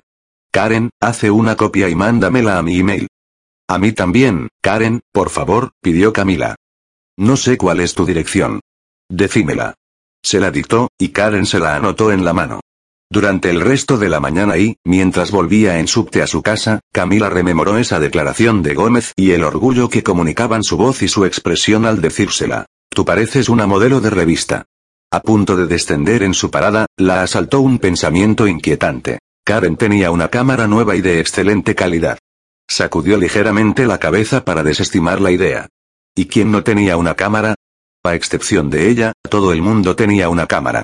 Sin embargo, la duda quedó sembrada. ¿Habría sido Karen la de la fotografía en la parroquia? ¿Karen sería soy el que soy? ¿Quién conocía mejor las actividades de Gómez que su mejor amiga? ¿Estaría celosa? ¿Estaría enamorada de Gómez? Sin duda, no era una chica común y corriente. Esa tarde, agobiada y asustada, Camila le contó a Alicia acerca del asunto de los anónimos. No quiero que te angusties, fue lo primero que dijo Alicia, pero debemos estar atentas. Puede ser nada, una simple broma, o bien la obra de un perverso. ¿Se lo contaste a tu mamá o a tu papá? No. Ellos tienen tantos problemas, no quiero cargarlos con uno más. Entiendo. ¿Estás segura de que soy el que soy es del colegio? Podría ser de otra parte. Estoy segura porque el primer dibujo apareció, después de un recreo, en el pizarrón de nuestra aula. Sí, supongo que es prueba suficiente. Soy el que soy, repitió Alicia, para sí. Así se le presenta Dios a Moisés en el Antiguo Testamento. Ah, ¿sí? Hice la comunión, pero no soy religiosa, y no me acuerdo nada del catecismo. Puede ser que la persona sepa de religión o bien que el uso de esa frase sea una causalidad. Sea lo que fuere, el ego de esta persona es grande. O el ego de estas personas, adujo Camila. Podrían ser varios los que están detrás de esta bromita. A ver, propuso Alicia, analicemos a tus compañeros. Después de un rato de deliberación, interrumpido por la llegada de una señora deseosa por conocer su revolución solar, Alicia y Camila arribaron a conclusiones pobres. En verdad, podía ser cualquiera de los que Camila ya había repasado. Por lo pronto, hiciste bien en poner restricciones a los mensajes privados por Facebook. Veamos qué hace ahora. Si sabe cuál es mi casilla de correo electrónico, podría empezar a enviarlos ahí. Esperemos, insistió Alicia. La abuela Laura cenó esa noche con ellos, y Camila, que la quería mucho, por unas horas se olvidó de los problemas. La alegró que Josefina se mostrase entusiasmada con la visita. Aunque eran nuera y suegra y, al contrario de la regla general, se llevaban muy bien, Camila había temido que, con la separación, nacieran los roces y los entredichos. Camilita, tu mamá me contó que estás de novia. Se llama Lautaro, intervino Nacho. No hables con la boca llena, lo reconvino Josefina. ¿Cuántas veces tengo que decírtelo? Lautaro. Me gusta el nombre. Significa audaz en araucano. La información hizo sonreír a Camila. Tú sabes todo, abuela. Se admiró Nacho. Lo sé porque tu abuelo, que era un gran estudioso del general San Martín, siempre me hablaba de la logía Lautaro. ¿Cómo es? ¿Tu Lautaro, Camilita? Feo, volvió a entremeterse Nacho. No es feo, lo contradijo Josefina, y a Camila la sorprendió. Estaba segura de que su madre opinaba que Lautaro era un espantapájaros. Tiene una cara muy especial, distinta, con mucha personalidad, pero no es feo. Además es alto y tiene buena contextura. Es flaco como un fideo, porfió el chico. ¿Cómo es él? Me refiero a su personalidad. Repiola, concedió Nacho. Muy educado, opinó Josefina. ¿No van a dejar hablar a Camila? Se fastidió la abuela Laura. ¿Cómo es, tesoro? Es muy serio, pero muy bueno. Es el mejor alumno de la división. Es súper inteligente. Se dio cuenta de que un entusiasmo impropio de su naturaleza se apoderaba de ella y la desbordaba. Acaba de inscribirse en un maratón de matemáticas y física, que son sus fuertes, y si gana, le darán dos mil dólares y un viaje para toda la división a las sierras cordobesas. Estoy segura de que va a ganar. La tiene reclara. Antes de subir al taxi, la abuela Laura tomó las manos de Camila y le dijo. Quiero conocer a tu Lautaro. Quiero conocer al chico que hace que mi nieta se ponga aún más hermosa cuando habla de él. Nunca había visto tus ojos brillar del modo en que lo hicieron mientras lo describías. ¿Lo quieres, tesoro? Muchísimo, abuela. Dios lo bendiga. Llegó en el momento justo, este Lautaro. ¿Cuál es su apellido? Camila soltó una carcajada. Le había parecido extraño que su abuela no solicitase ese dato. Ahora ya no te parecerá tan lindo este Lautaro. Es un simple Gómez, abuela. Nada de apellido doble como el nuestro ni con olor rancio, como decís vos. Simplemente, Lautaro Gómez. En fin. Nadie es perfecto, expresó la abuela, y le guiñó un ojo. Camila regresó al departamento sintiéndose ligera y feliz. Apenas traspuso el umbral, se topó con Nacho en el pequeño recibidor y se dio cuenta de que tenía algo malo para contarle. Me entró un mensaje privado para vos. Lo leí, dijo, con mueca apenada. Es raro. Muéstramelo. De ahora en más uso el perfil de tu hermano Nacho para comunicarme con vos. Lo mejor será que habilites de nuevo la función de los mensajes privados, ¿no te parece? Más que miedo, experimentó abatimiento.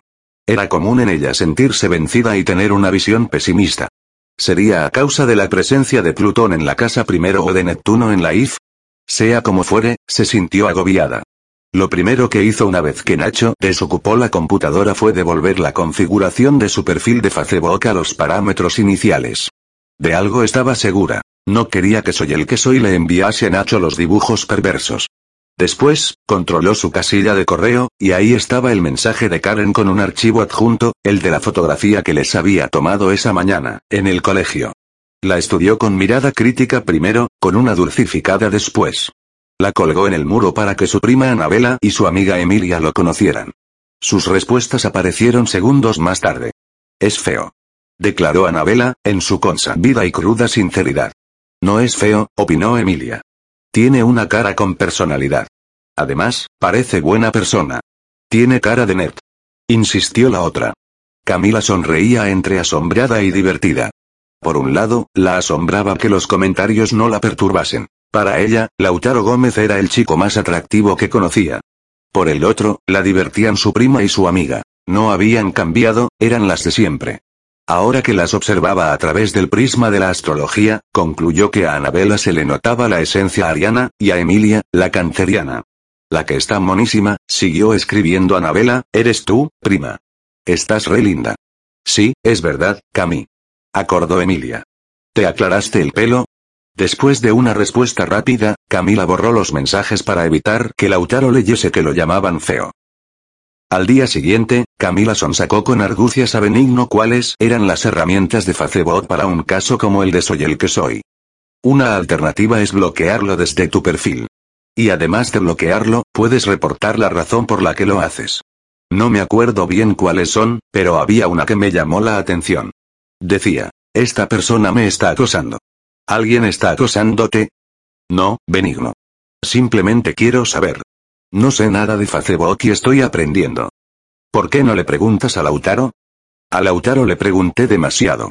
¿Te molesta que te pregunte? Para nada. Pero entiendo que no le preguntes a él. A veces, cuando yo le pregunto mucho sobre algo, se embola y me da corte. Tiene un carácter. El comentario dejó petrificada a Camila y, durante unos segundos, no prestó atención a lo que Benigno siguió diciéndole. Otra posibilidad es ir al perfil de la persona y desde ahí, denunciarlo. Según me contaron, Facebook le borra el perfil y todos los perfiles que tenga asociados a la misma dirección de email. Ah, qué bueno, murmuró. Entonces, ¿ya no podría abrir un nuevo perfil en Facebook? Con la misma dirección de email, no. Pero si crea otra, no tendrá problema. Esto último la descorazonó. No tenía salida. Sospechaba que soy el que soy apelaría a cualquier argucia para seguir conectada con ella. Inventar una nueva casilla no presentaría un escollo para él. ¿O ella? En el primer recreo, Camila observó, desde su sitio predilecto, que Bárbara consolaba a Lucía. Concentrada como estaba tratando de adivinar el motivo del llanto de Lucía, el tal Germán, seguramente, se sobresaltó cuando apareció Lautaro. Te asusté, declaró, y se sentó a su lado. Sí. Estaba mirando a Lucía. ¿Sabes por qué llora? Sí. ¿Sí? ¿Cómo sabes? Bueno, lo supongo. El abogado de mi mamá presentó una denuncia penal contra el padre de Lucía. Por estafa y robo. Oh. ¿Por qué? Porque es lo justo. Ya te conté que el padre de Lucía nos estuvo estafando y robando desde que mi viejo se murió. Antes, cuando él estaba vivo, no se habría animado porque mi viejo lo habría descubierto al momento. Y lo habría matado. Pero con mi vieja a ella le tomó un tiempo comprender el manejo de la empresa. Y bueno, ese hijo de puta se aprovechó. Aprovecharse de una viuda con dos chicos, no lo puedo creer. Mi mamá no habría hecho la denuncia penal si el padre de Lucía se hubiese quedado tranquilo después del despido. Pero presentó una demanda en un juzgado laboral exigiendo una indemnización millonaria. Perro, masculló. Después de todo lo que nos robó, encima exige una indemnización. ¿Podría ir preso? No creo, pero al menos, dejará de jodernos. Así que soy feo.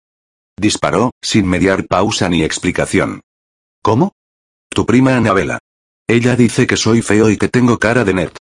Lautaro rió al ver cómo las mejillas de Camila se tornaban de un rojo profundo. No me molesta.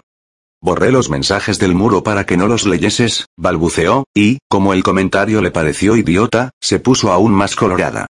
Posta, no me importa. Sé que soy feo. No.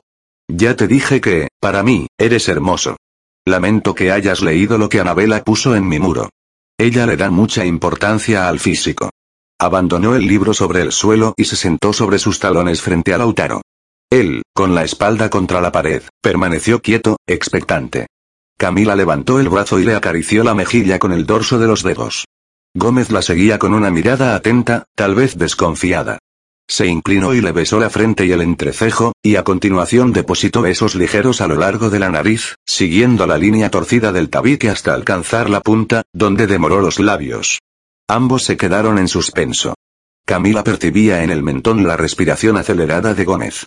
Sacó la punta de la lengua y la pasó por la hendidura, la que le recordaba a la nariz de Gabriel Virne. Resultó obvio que Gómez no se esperaba esa muestra desfachatada, y Camila experimentó una oleada de triunfo al sentirlo temblar y al oír su quejido ahogado. Las manos de él le aferraron la cintura, aunque no hicieron el intento por moverla, y se le clavaron en la carne. Camila, ¿qué? Quiero, no, Lucía. La exclamación de Bárbara cortó el aire como un filo. Déjame. Camila recibió un empujón y quedó sentada de costado, sobre el suelo. Gómez se puso de pie rápidamente y se inclinó para levantarla. No logró hacerlo. Lucía Bertoni le dio un golpe en el brazo. Hijo de puta. Vos y tu vieja son unos hijos de puta. Lucía, cálmate, le pidió Bárbara. La escena violenta le quitó la capacidad de reacción y permaneció en el suelo durante unos segundos hasta que reaccionó y se puso de pie. Gómez le extendió el brazo para ayudarla y de nuevo Lucía disparó la mano para golpearlo, pero esta vez Gómez le sujetó la muñeca, y Lucía gritó de dolor. Lucía, te advertí el otro día que no me golpeases. Gómez la soltó con un empellón, y Lucía trastabilló hacia atrás. Camila se aproximó a Lautaro y le tomó la mano. Dile a tu vieja que retire la denuncia contra mi viejo. Dile al tuyo que retire la demanda por cobro de indemnización. Es su derecho. ¿También era su derecho robarnos y estafarnos? Esa es una mentira. Una mentira de tu vieja. Te lo voy a hacer pagar, langosta. Vos sabes que puedo hacértelo pagar. Vamos, Lucía, la conminó Gálvez, y le sujetó los hombros. Déjame, Sebastián. No, vamos, insistió. Van a venir las preceptoras y vas a tener jaleo. Camila y Gálvez cruzaron una mirada, y el aplomo que descubrió en los ojos verdes de Sebastián la sorprendió. Algo había cambiado en él. Capítulo 9. La vida de Camila prosiguió matizada con momentos hermosos y otros que la angustiaban. Le parecía que vivía montada en una tabla de surf. A veces subía, a veces bajaba. La relación que, de manera tan inesperada e increíble, había comenzado con Lautaro Gómez marchaba viento en popa, y ella se convencía de que ocultarle la cuestión de los anónimos, que seguían llegando, era una decisión sabia para evitar su enojo y su preocupación. Ella había sido la culpable al revelarle su noviazgo a Galvez. Además de la cuestión de los anónimos y sus dibujos macabros, la separación de sus padres era su mayor fuente de preocupación, y Camila experimentaba una gran impotencia al ver deprimida a su madre y tan tenso a su padre. No hablaban desde aquel domingo en que Juan Manuel Pérez Gaona se había marchado. Si llamaba por teléfono y atendía Josefina, ésta se limitaba a apoyar el auricular o el inalámbrico en un mueble y decir, con voz débil, Teléfono, Camila, teléfono, Nacho, como si ni siquiera pudiese pronunciar el nombre de su esposo o el vínculo que lo unía a sus hijos. Alicia Buitrago se había convertido en una pieza fundamental de su vida, no solo porque le pagaba un sueldo estupendo, sino porque con ella se desahogaba al confiarle sus pensamientos más íntimos. Ni con Lautaro experimentaba la libertad absoluta que le inspiraba Alicia. ¿Por qué no quieres decirle a Lautaro lo de los anónimos? Quiso saber Alicia. No sé, me da miedo. ¿Miedo de qué? De que se enoje conmigo. Él no quería que los demás se enterasen de que estamos de novios porque quería protegernos. ¿Protegerse? Típico escorpiano. Desconfían de todos y de todo. De igual manera, no es bueno que, desde el comienzo, tengas miedo de ser franca con él, Cami. En una pareja, la confianza lo es todo. Sí, admitió, con cabizbaja. ¿Estás segura de que solo le temes a su enojo? ¿Y a que te deje? Sí, a eso, sobre todo. Ahora me toca decir, típico taurino. Le tienen pánico a la pérdida. Y como los escorpianos no le tienen miedo a nada, expresó Camila, con voz sarcástica, estoy segura de que él no tendría problema de dejarme de un día para el otro. ¿Por qué te dejaría de un día para el otro? Tú no eres la culpable de los anónimos. No lo soy, yo fui la que reveló en la división que estábamos de novios cuando él me había pedido que no lo hiciera. ¿Cuánto tiempo podían ocultarlo? No mucho, por cierto. Pero insisto, ¿por qué te dejaría a causa de unos anónimos? No lo sé, es algo que intuyo, que percibo. Siento que, si le cuento lo de los anónimos, algo muy frágil se romperá y nada volverá a ser como antes. Le tengo miedo a su enojo, admitió. Tengo miedo de que deje de admirarme y respetarme. Ay, Cami, Cami, sin duda, el Plutón de Lautaro, su centro más grande de poder, es muy fuerte. Pero también eres una mujer plutoniana y fuerte. No te dejes avasallar por la parte oscura de tu Tauro. Tienes todas las herramientas para combatir este desánimo. Deberías decírselo. Sí, tal vez. La verdad era que dependía de Lautaro. Él era su fuente de alegría y de seguridad, como también lo era de su familia. De Nacho, por ejemplo, a quien, además de apadrinar en el movimiento scout y de enseñarle matemáticas, se había sacado tres en la última prueba, llevaba al instituto de karate y le pagaba las clases. Camila insistía en hacerse cargo de la cuota mensual, pero Gómez se rehusaba con una firmeza difícil de vencer. También era una buena influencia para su madre, a quien la presencia de Gómez le cambiaba el humor. Lautaro la halagaba sutilmente, qué bien le queda ese vestido, Josefina, qué rica torta. ¿La hizo usted, Josefina? Me encanta la decoración de este living. Qué buen corte de pelo, Josefina. Y Josefina caía rendida a sus pies. Camila se abstraía y los observaba interactuar, y se debatía entre dos sensaciones. De felicidad, por ver contenta a su madre, y de suspicacia, al preguntarse si Lautaro Gómez trataría con tanta destreza a todas las mujeres. Una tarde en que releyó la parte referida al hombre escorpiano en el libro de Linda Gottman, se dio cuenta de que sus suspicacias no eran vanas. La astróloga aconsejaba a las mujeres unidas a escorpianos que con sus celos hicieran un paquete y que lo guardasen en un baúl. Y aseguraba algo con lo cual Camila acordó. A un escorpiano no se le moverá un pelo por muchas lágrimas que su mujer derrame o por muy feroz que sea la escena colérica que monte. La frase que leyó a continuación, lejos de serenarla, la angustió. Es leal a sus vínculos profundos, y lo único que hace con esas chicas es practicar sus poderes hipnóticos. Ella no quería que practicase nada con nadie, excepto con ella. Lautaro era suyo y de nadie más. Pero la resignación en este caso se presentaba como cosa de sabios, pues parecía ser que las mujeres encontraban irresistibles a los escorpianos y era infructuoso luchar contra esa realidad. Al leer la siguiente declaración de la Godman, que nadie es más poderoso que el escorpión para resistir los continuos halagos y las tentaciones, se preguntó si la astróloga la había escrito para consolar a la lectora que estaba de novia con un nativo de este signo o porque era verdad. Qué duro resultaba admirar su habilidad con las mujeres y no poder gritar e insultar. Le sucedía a diario en el colegio, de pronto, se había vuelto irresistible para varias, sobre todo después de que salió a la luz la noticia de que participaría en el maratón de matemáticas y física, entre las scouts, aún sus pequeñas alumnas de karate le coqueteaban. También le ocurrió durante la ocasión en que lo llevó a tomar el té a la casa de la abuela Laura y se topó con Anabela y Emilia. Sospechaba que el encuentro no era fortuito. Su abuela Laura se había propuesto matar dos pájaros de un tiro conocer a Lautaro y propiciar la reconciliación, aunque nunca hubiese habido pelea, entre sus nietas. Anabela, que al ver la fotografía de Lautaro en Facebook había declarado que era feo, al final de la tarde, Camila estaba segura, habría manifestado lo contrario. De igual modo Emilia. En su maestría para cautivar al auditorio femenino, Gómez parecía más grande, de 25 años, no de 16. Después de mucho estudiarlo desde un rincón y atragantándose con los celos, Camila descubrió que, sutilmente, como el arácnido que era, tejía una red basada en halagos, anécdotas y muestras de su vasta cultura, que les imposibilitaba el escape. La frase cinturón negro, primer dan y la explicación que la acompañaba arrancaban exclamaciones y gestos desmesurados. Hacia el final del encuentro, la abuela Laura apretó la mano de Gómez para llamar su atención.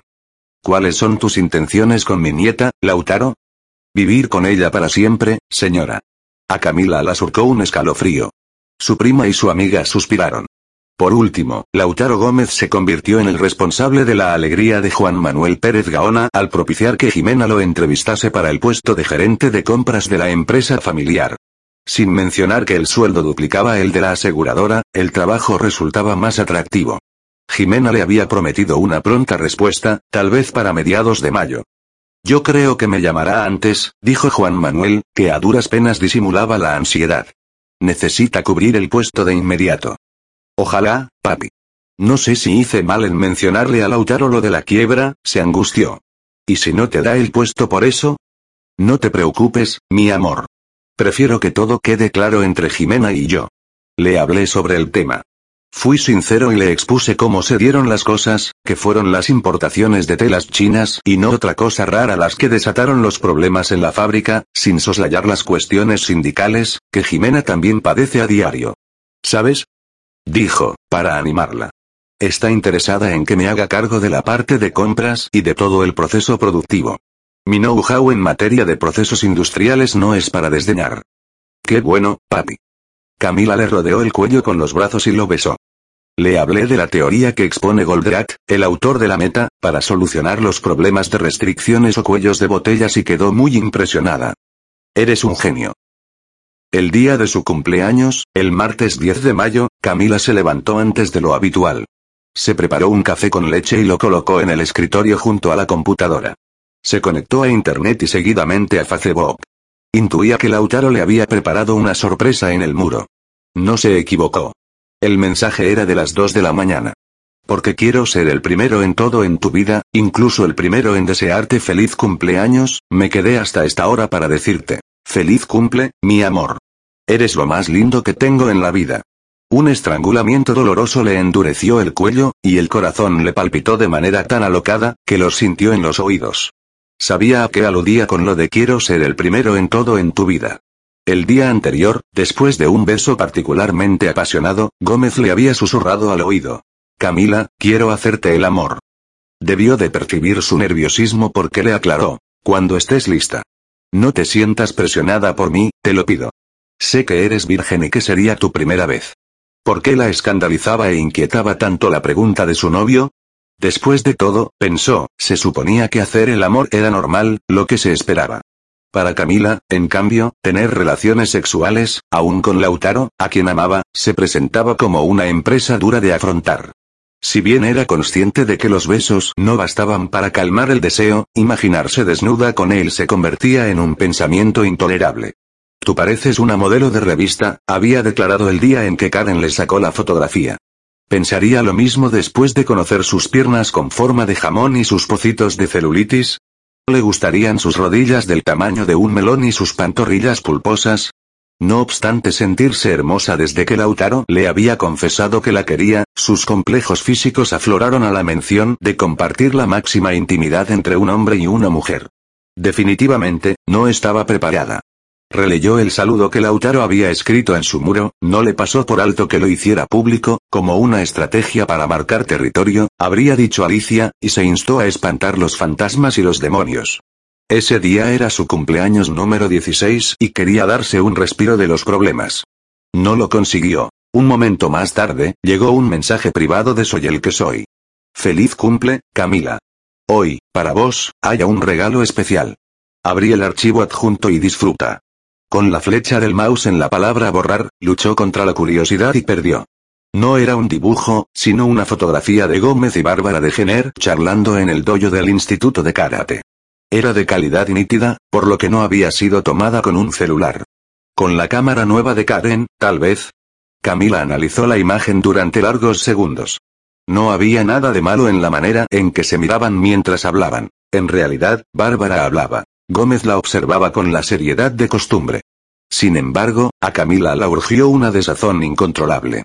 Con un simple kimono blanco y holgado y una coleta mal recogida en la nuca, Bárbara estaba preciosa, y la mirada que Gómez le destinaba, Camila la juzgó cargada de deseo. ¿Lo habría llamado la UTI? ¿Qué estaría diciéndole? ¿Habría practicado con ella algún kata? ¿Habrían terminado en el suelo, agitados y mirándose a los ojos? Los circundaba una armonía inusual, como si no acostumbrasen tratarse mal e insultarse. ¿Por qué soy el que soy le enviaba una fotografía de Gómez con Bárbara? ¿Soy el que soy sería Bárbara? Si lo era, había necesitado un cómplice, alguien que tomase la fotografía. ¿Lucía? ¿Sebastián? No, resultaba improbable. En esos últimos días, la amistad con Bárbara se había afianzado, y Camila la percibía sincera. Como de costumbre, Lautaro estaba esperándola en la vereda. A pesar de que Nacho los miraba con una sonrisa avergonzada, la besó en los labios y la abrazó. Al susurrarle, Feliz cumple, mi amor, destruyó la desazón causada por la fotografía. Era la segunda vez que la llamaba así y cómo le gustaba. Una vez solos, ya en el subte, Lautaro le preguntó. ¿Leíste el mensaje que te escribí en Facebook? Camila asintió. ¿Y? ¿Te gustó? Le pegó la boca al oído para confesarle. No me gustó, sino que lo amé. Gómez giró hasta que sus labios se rozaron. Sin apartarlos, declaró. Dije la verdad, Camila. Eres lo más lindo que tengo en esta vida. Pasaron una mañana agradable. Sus compañeros le cantaron que lo cumplas feliz, y, en el primer recreo, Lautaro le entregó una bolsa con chocolates y bombones. Este regalo es un adelanto. Lo demás te lo doy esta tarde. ¿Hay más? Obvio. No, esta tarde no me lo des. Tendrías que hacerlo en la casa de Alicia y no quiero. Me gustaría que fuese un momento especial, para nosotros dos. Sí, acordó él, y le apretó la mano. Dámelo el sábado, que es mi día favorito. Tengo pensado preparar una cena para festejar. Esta vez tengo ganas de festejar. Porque te tengo a ti.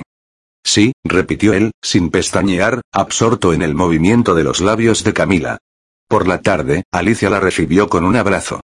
Feliz cumple, Cami querida. La sorprendió que lo recordara. Siempre estaban hablando de su signo, de Tauro, pero dudaba de que, con tantos pacientes y clientes, recordase el día exacto. Lucito le entregó un regalo y le llenó de saliva la mejilla para darle un beso. Es divino. exclamó al mismo tiempo que admiraba el conjunto compuesto por una blusa y una falda. Ali, qué divino. No tendrías que haber gastado tanto. ¿Qué te importa a ti cuánto gasté? Lo vi y me dije, Camila quedará como una reina con esta falda y esta blusita. Son tan románticas, en una tonalidad rosa pálido, la blusa de gasa tenía estampados rosas y lazos de colores más vivos que iban desde el fucsia hasta el rojo, con detalles en verde manzana, lavanda y azul. A la falda, de un algodón bien armado y en la misma tonalidad rosa de la blusa, la embellecían detalles en puntillas y moños. La delicadeza de las prendas la conmovía. Nunca imaginó poseer un conjunto que debía de costar una fortuna. De repente, extendió la falda en el aire, asaltada por una preocupación. ¿Le entraría? Es tu talle, dijo Alicia.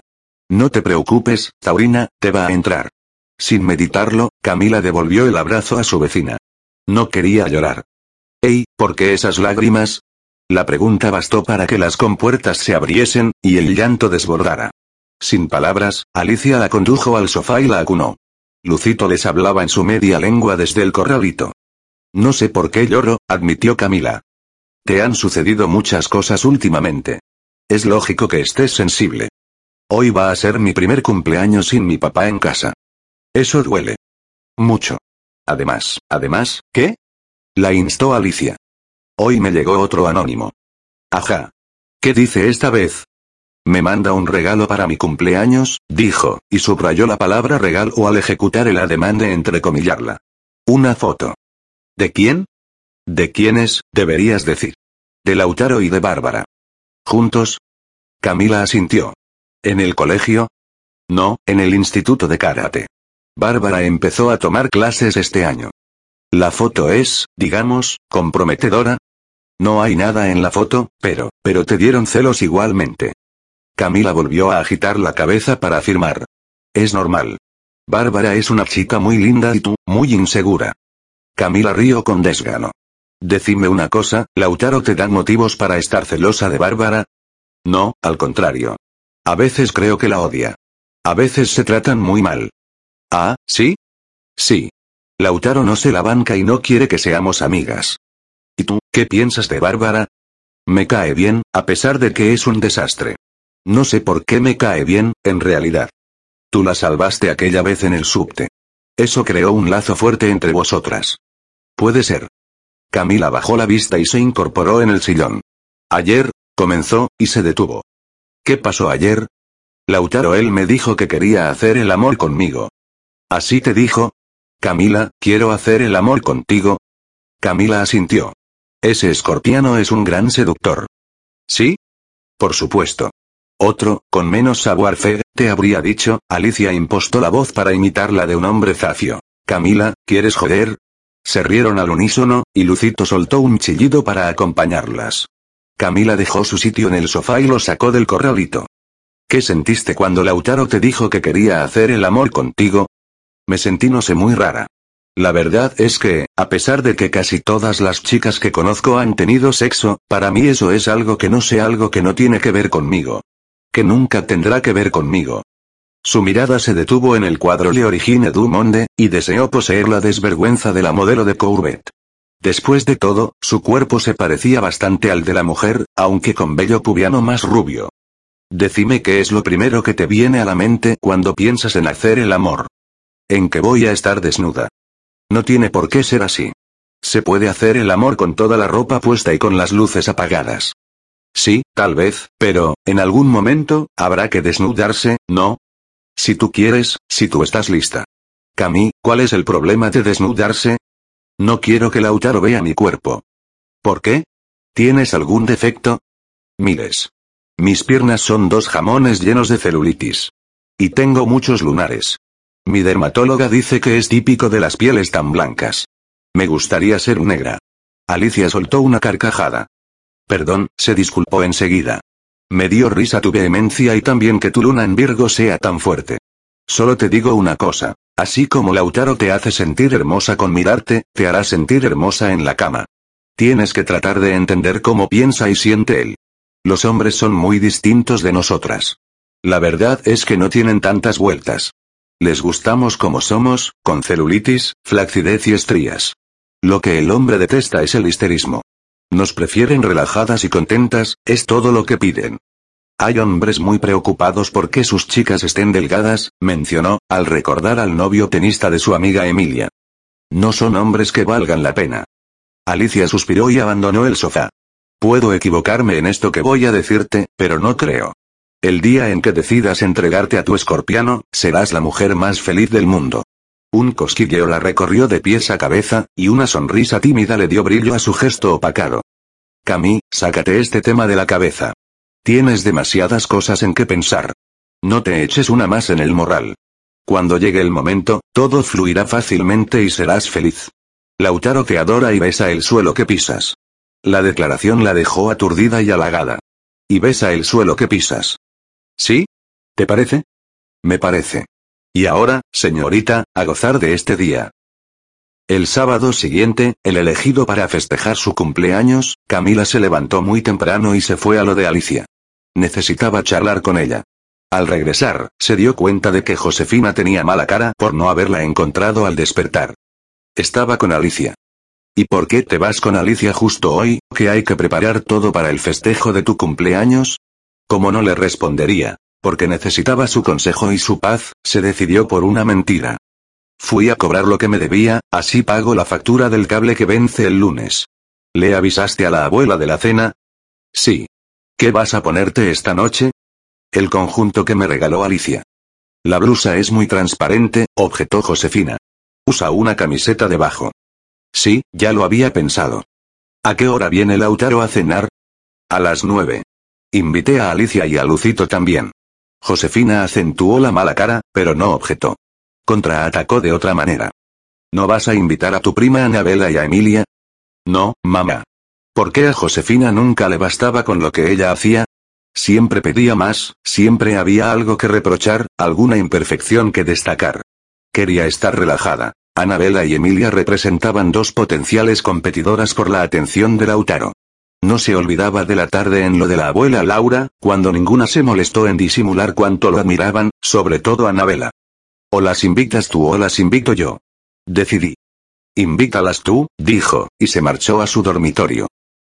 Nacho y ella almorzaron con Juan Manuel en el McDonald's de siempre. A Camila la esperaba el mejor regalo de cumpleaños. Su padre había conseguido el trabajo de gerente de compras en la fábrica de los Gómez. Jimena me llamó ayer por la noche para avisarme. Qué bueno, papi. exclamó Nacho. Ahora vas a poder comprarme la Play. Nacho. Se escandalizó Camila. Solo piensas en ti, siempre en ti. Cállate, Ortiva. No se peleen, por favor. Cami, cuéntame cómo pasaste tu cumple. Apenas hablamos el martes. Re bien. Alicia me regaló un conjunto divino que voy a estrenar esta noche.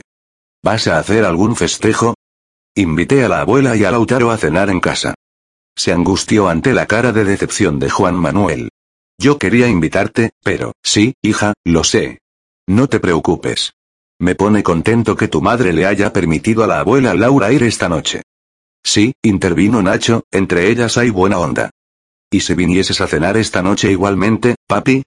Sugirió Camila. Ya veremos. Por lo pronto, aquí tienes tu regalo.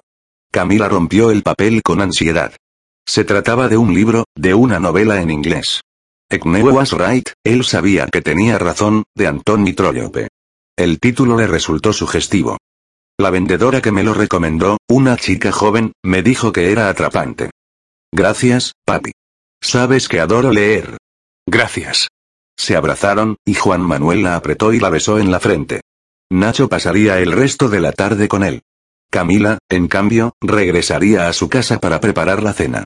Estaba muy ansiosa por ponerse manos a la obra. Quería lucirse con Lautaro, y se imaginaba los comentarios que le haría a Jimena al regresar. El peceto de Camila era mortal, mami. Súper tierno y sabroso. No sabes qué exquisito el flan de coco que preparó Camila, mamá. Pasó por el supermercado y compró los últimos ingredientes que necesitaba. Pagó con su plata y se sintió bien. Al llegar a su edificio, se llevó una sorpresa. Lautaro, en su uniforme de Boy Scout, la esperaba en la puerta. Caminó hacia él con una sonrisa inconsciente. Hola, Lautaro se inclinó y la besó en los labios. Hola. ¿Por qué estás aquí? Porque quería verte. ¿Tocaste el timbre? Mi mamá no te hizo pasar. Le dije que te iba a esperar abajo. Sin explicaciones, la desembarazó de las bolsas del supermercado.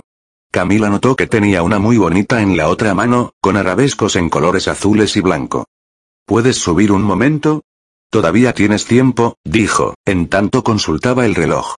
Sí, tengo tiempo. Después de saludar a Josefina, Lautaro la acompañó a la cocina y la ayudó a vaciar las bolsas y a acomodar la compra. ¿Quieres tomar algo? ¿Un café? ¿O preferís un jugo? Un café, por favor.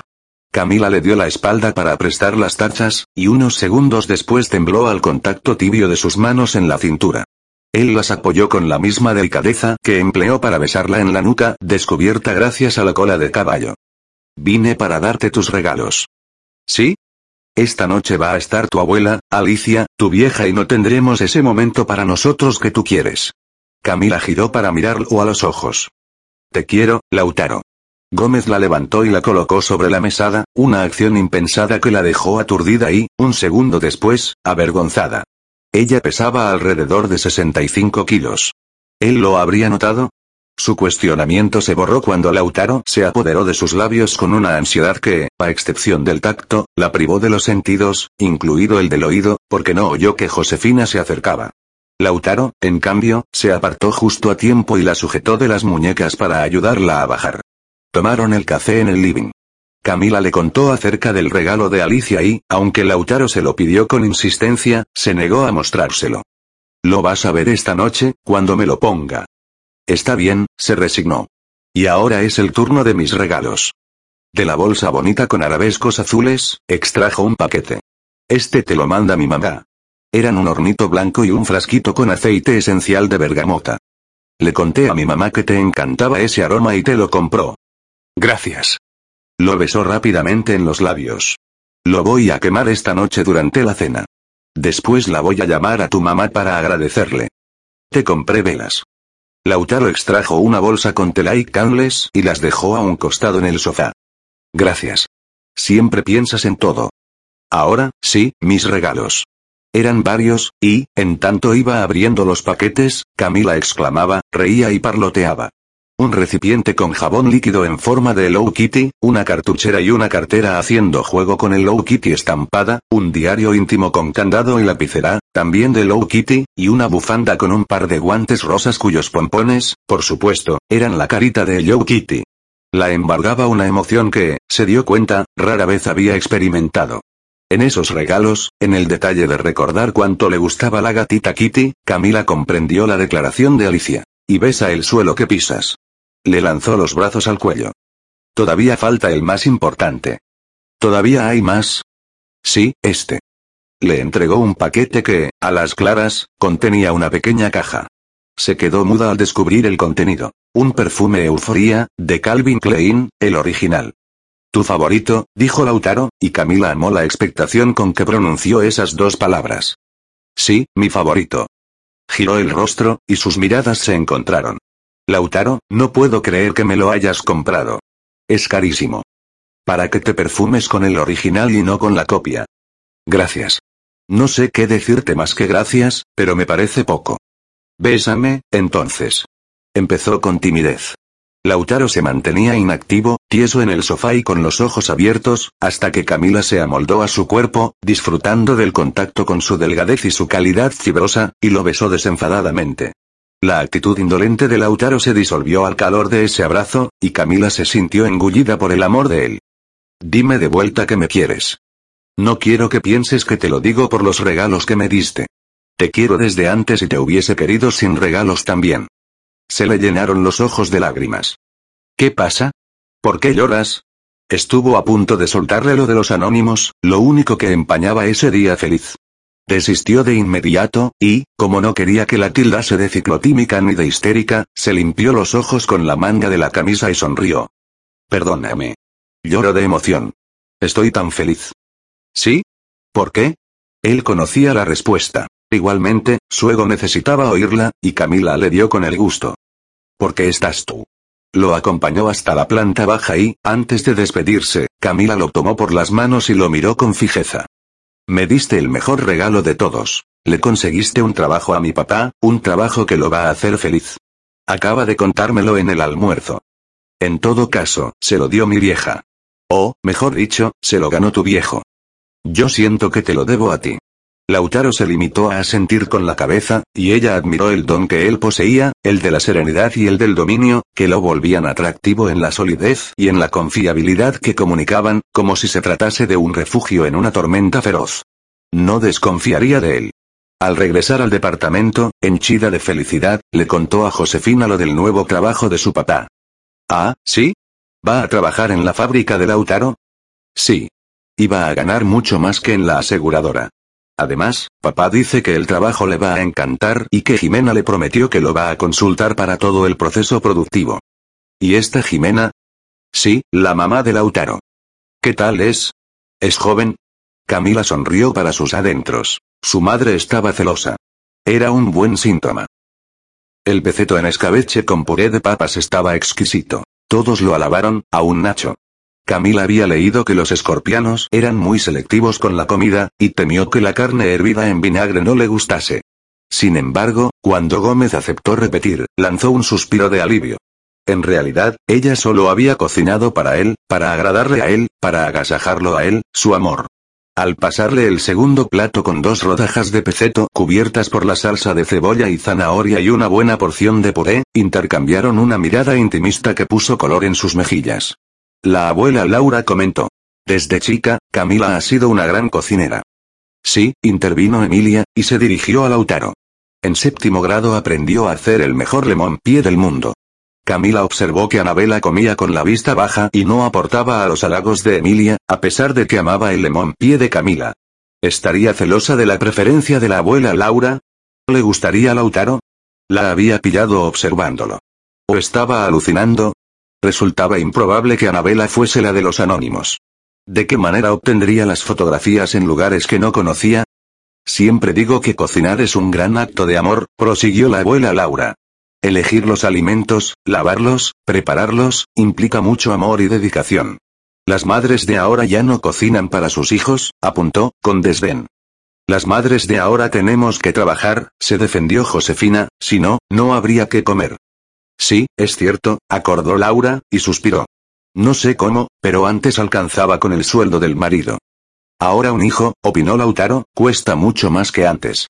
Somos más exigentes, necesitamos más cosas, gastamos más. Laura, Alicia y Josefina le dirigieron una mirada, primero sorprendida, de cejas elevadas, luego de respeto. Se inició un diálogo en el que se compararon los hábitos consumistas del pasado con los del presente, comenzando por el juego de las canicas y la PlayStation. Ya habían comido el postre, todos suspiraron con el primer bocado de flan de coco, y tomaban café, cuando Anabela propuso ir a bailar para terminar el festejo de cumpleaños. Camila odió a su prima, puesto que conocía su aversión por las discotecas, y le vinieron ganas de estrangular a Josefina al oírla decir. Claro. Vayan a bailar. Se van a divertir mucho. Esta cena es cosa de viejos. A mí me pareció encantadora, la defendió Alicia, súper original, además de exquisita. Sí, claro, replicó Josefina, pero Camila es una nena para festejar su cumpleaños como lo haría una mujer de 40 años. ¿Puedo ir yo también, ma? De ninguna manera, Nacho. Ufa. No sé cómo vamos a ir, objetó la cumpleañera de mal modo. No pienso molestar a papá a esta hora para que nos lleve. ¿Por qué asumir que ella, por ser adolescente, necesitaba del ruido y de la aglomeración de alcoholizados y drogados de una discoteca, cuando solo añoraba que se fuesen y la dejasen tranquila con Lautaro? Para eso tenemos taxistas de confianza, alegó Josefina. Le pediré a don Loreto que les asigne al mejor conductor y yo iré con él a buscarlos a las 4 de la mañana. A Camila le pareció entrever que, a Lautaro, la idea de ir a bailar le gustaba, y, como temió que él encontrase demasiado aburrida y pomposa la cuestión de la cena, terminó por ceder. No se olvidaba de aquel diálogo en el que él se había sorprendido por su decisión de no festejar el cumpleaños. Nada, no voy a hacer nada. No me gusta festejar mi cumpleaños. ¿No vas a hacer nada? Qué raro. ¿A dónde vamos? Quiso saber Anabela, y Emilia comentó. Juan Pedro, se refería a su novio tenista, dice que hoy se abre un boliche super cool en la costanera. Se llama Evangelis, o algo así. ¿Vamos? En ese instante, sonó el teléfono. Atendió Nacho. Es Bárbara, tu compañera. ¿Quién es Bárbara? Se interesó Anabela, pero Camila no le contestó. Atendió la llamada y, para poner celosa a su prima, le contó a Bárbara que irían a Evangelis, una discoteca nueva de la costanera. Se arrepintió enseguida al ver el gesto de reproche de Gómez. ¿Por qué se lo dijiste? Seguro que va a ir. Y se nos pegará como una ventosa. Camila se quedó mirándolo, angustiada y enmudecida. ¿Por qué la detestaba tanto? En Vangelis se encontraron no solo con Bárbara, sino también con Sebastián Gálvez, Lucía y Sufato, como Bárbara calificaba a Germán, y el arrepentimiento de Camila se pronunció hasta el punto de causarle un anudamiento en la garganta. Tironeó de Lautaro para conducirlo a un lugar apartado del ingreso y, de puntillas, le susurró. Perdóname. ¿Por qué? Por avisarle a Bárbara. No me imaginé que también vendría Galvez. Él la miró a los ojos durante algunos segundos antes de declarar. ¿No estás pasándolo bien, no? Tenía otra idea para terminar el festejo de mi cumpleaños. ¿Cuál? Que vos y yo nos quedásemos solos en casa después de la cena, después de que todos se hubiesen ido. Quería estar sola contigo. Mi amor, susurró, y la atrajo hacia él para darle un abrazo consolador. No querías venir a bailar, afirmó, y Camila sacudió la cabeza sobre el pecho de él para negar. ¿Por qué aceptaste? Me pareció que a ti te gustaba la idea. A veces pienso que soy aburrida. No soy como las demás que aman ir a bailar y salir todo el tiempo. Cami. El saludo de Bárbara interrumpió el abrazo, y de inmediato Camila sintió frío cuando Lautaro retrocedió con una expresión indescifrable. Hola, Lauti. Prosiguió Bárbara, y se estiró para darle un beso en la mejilla. Hola, Camila, la saludó Gálvez, pero no hizo ademán de besarla. Hola, murmuró, y se volvió hacia Gómez ansiosa por evaluar su actitud. Lucía y Germán se aproximaron al grupo. Así que hoy se festeja tu cumple, Camila.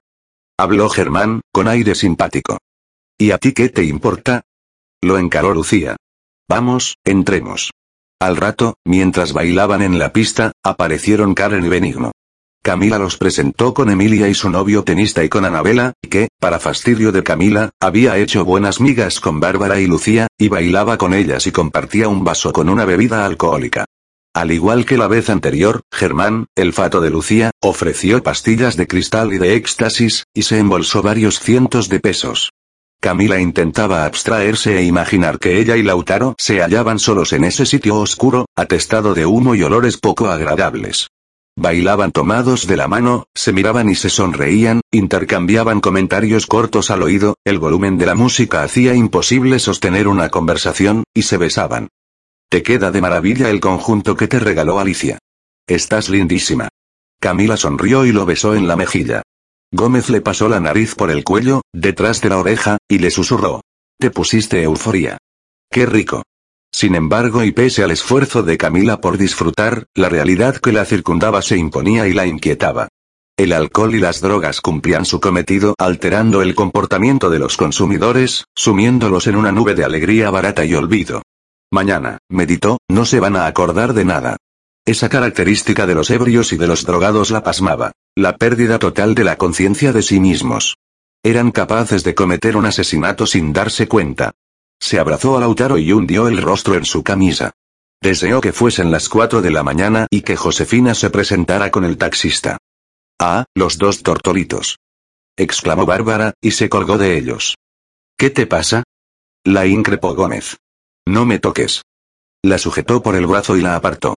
Bárbara, borracha y drogada, trastabilló y cayó de cola. A Camila la escena la aturdió. Observó a Bárbara reírse a carcajadas desde su penosa situación en el suelo. Se acordó del día en que le había impedido arrojarse a las vías del subte, y la sorprendió, más bien, la fastidió que tuviese algo de qué reír. ¿O lloraba? Por momentos, las carcajadas se confundían con un llanto desgarrador. Superado ese instante de estupor, se inclinó para ayudarla, pero se echó atrás cuando Emilia y Anabela le dieron una mano. Lucía Bertón y Germán señalaban a Bárbara y carcajeaban, una risa exagerada que causaba que el fernet con coca que bebían se derramase. ¿Qué está pasando aquí? preguntó Gálvez, con voz pastosa y un brillo opaco en los ojos de pupilas dilatadas. Quiero tomar una coca, se apresuró a decir Camila a Gómez para alejarlo de Gálvez. Vamos a la barra. Allí se les unieron Karen, Benigno, Emilia y su novio, y se pusieron a conversar. De tanto en tanto, Camila elevaba la cabeza y ubicaba a los demás, que seguían bailando y riendo como tontos. Camila, me dijo Lautaro que están festejando tu cumple. Karen nunca apocopaba su nombre y la trataba con desapego, como si no estuviese interesada en que se forjase una amistad. Karen era una chica especial, como lo era Lautaro Gómez, y por eso congeniaban. A veces, Camila se descubría observándolos en el colegio, y los celos le llenaban la cabeza de malas ideas. Se preguntó de nuevo si Karen sería soy el que soy. No la conocía. Además de saber que era muy inteligente, libre y sin miedo para expresar lo que pensaba, desconocía lo demás. Ni siquiera sabía dónde vivía, quién le gustaba, cómo era su familia, si tenía hermanos. Emilia le pidió que la acompañase al baño, y Camila agradeció la interrupción. Karen estaba poniéndola nerviosa. Tuvieron que esperar para hallar un compartimiento vacío y salieron al cabo de 20 minutos. Desde lejos y pese al gentío, vieron que, junto a la barra, la gente se aglomeraba de manera anormal. Avanzaron deprisa. ¡No! Vociferó Camila, al ver a Galvez y a Gómez entreverados en una pelea. Nadie la oyó. Resultaba imposible en el estruendo causado por la música y los gritos. ¿Qué pasó? exclamó al oído de Benigno. Bárbara vino a reclamarle por haberla tirado de culo en el piso. No la tiró. Ella se cayó sola. Está borracha. Sí, tiene un pedo que no ve, acordó Benigno, y, por eso mismo, no sabe lo que hace. Galvez salió en defensa de Bárbara y se agarraron. La dominó la desesperación al divisar a dos empleados de seguridad de la discoteca que se aproximaban a paso raudo, con entrecejos fruncidos y puños apretados. Tenía que actuar con premura. Benny, ayúdame. Agarra a Sebastián. Yo, a Lautaro. ¿Qué? Dale, no seas maricón. Soy una mujer nacida bajo el signo del toro, se recordó. Soy la mujer más fuerte y sólida del zodíaco. Sabía que se expondría a las trompadas y a las patadas que esos dos se lanzaban, pero se instó a no pensar en eso. Se aferró a la cintura de Lautaro, se la rodeó y se sujetó las manos sobre el vientre de él. Lo apretó y se colgó a él con todo su peso. ¡No! ¡No! Basta. Te van a matar los porteros. Por favor, te suplico, basta. Entre los resquicios de sus párpados, vio que Benigno y otro chico al que no conocía sujetaban a Galvez. Cuando los empleados de seguridad rompieron el círculo con intención de hacer su trabajo, la pelea había terminado. Camila temía que, igualmente, los molieran a golpes, por lo que, en un cambio veloz, se transformó en el escudo de Gómez, aferrándose a su cuello y manteniéndolo pegado a ella, mientras les daba la espalda a los empleados de seguridad. Apretaba los ojos con la misma vehemencia que apretaba a Gómez. No golpearían a una mujer. A Galvez y a Gómez los echaron, por lo que el grupo, aún Bárbara, Lucía y Germán, los acompañó a la calle. Camila temblaba de nervios y de frío, pero Gómez no se acercaba para reconfortarla, ni siquiera le echaba vistazos. ¿Qué hiciste, Bárbara? Le reprochó Camila, con deseos de golpearla hasta devolverle la sobriedad y la sensatez. ¿No te diste cuenta de lo que estabas causando, estúpida? La risita bobalicona de Bárbara la sacó de sí. Borracha idiota. Gritó, y atrajo la atención de los demás. Pudiste haber hecho que los empleados de seguridad los mataran a golpes. Imbécil. Eres una descerebrada. Cállate. La increpó Bárbara, y le dio un empujón. Todo esto es culpa tuya. Tú. Basta. Intervino Gómez, que pasó un brazo por los hombros de Camila y la obligó a alejarse de allí a zancadas. Con dificultad, Camila giró la cabeza y vio que el grupo le devolvía una mirada desconcertada. Bárbara lloraba. Se sintió asqueada y cansada. Volvió la vista al frente y adaptó la caminata a la enérgica de Gómez, que se llevó los dedos a la boca y soltó un silbido agudo. Taxi. Gritó a continuación. No hablaron ni se tocaron durante el viaje, y Camila se mantuvo con la cara hacia la calle para ocultar las lágrimas. No quería que la viese quebrada. Al llegar a su casa, Gómez la acompañó hasta la entrada y le dijo un simple chau antes de dar media vuelta y regresar al taxi. Durmió poco y mal. Alrededor de las 10 de la mañana, abandonó la cama y, sin desayunar y evitando encontrarse con su madre, se metió en la ducha. Colocó el rostro bajo la lluvia y, mientras el agua le golpeaba los párpados, las imágenes volvían a ella como el destello de un flash. No solo había sido un infierno en la discoteca, cuando regresó a su casa también. Encontró a Josefina vestida y a punto de salir a buscarla. ¿Qué haces aquí? ¿Cómo volviste? Tomamos un taxi con Lautaro.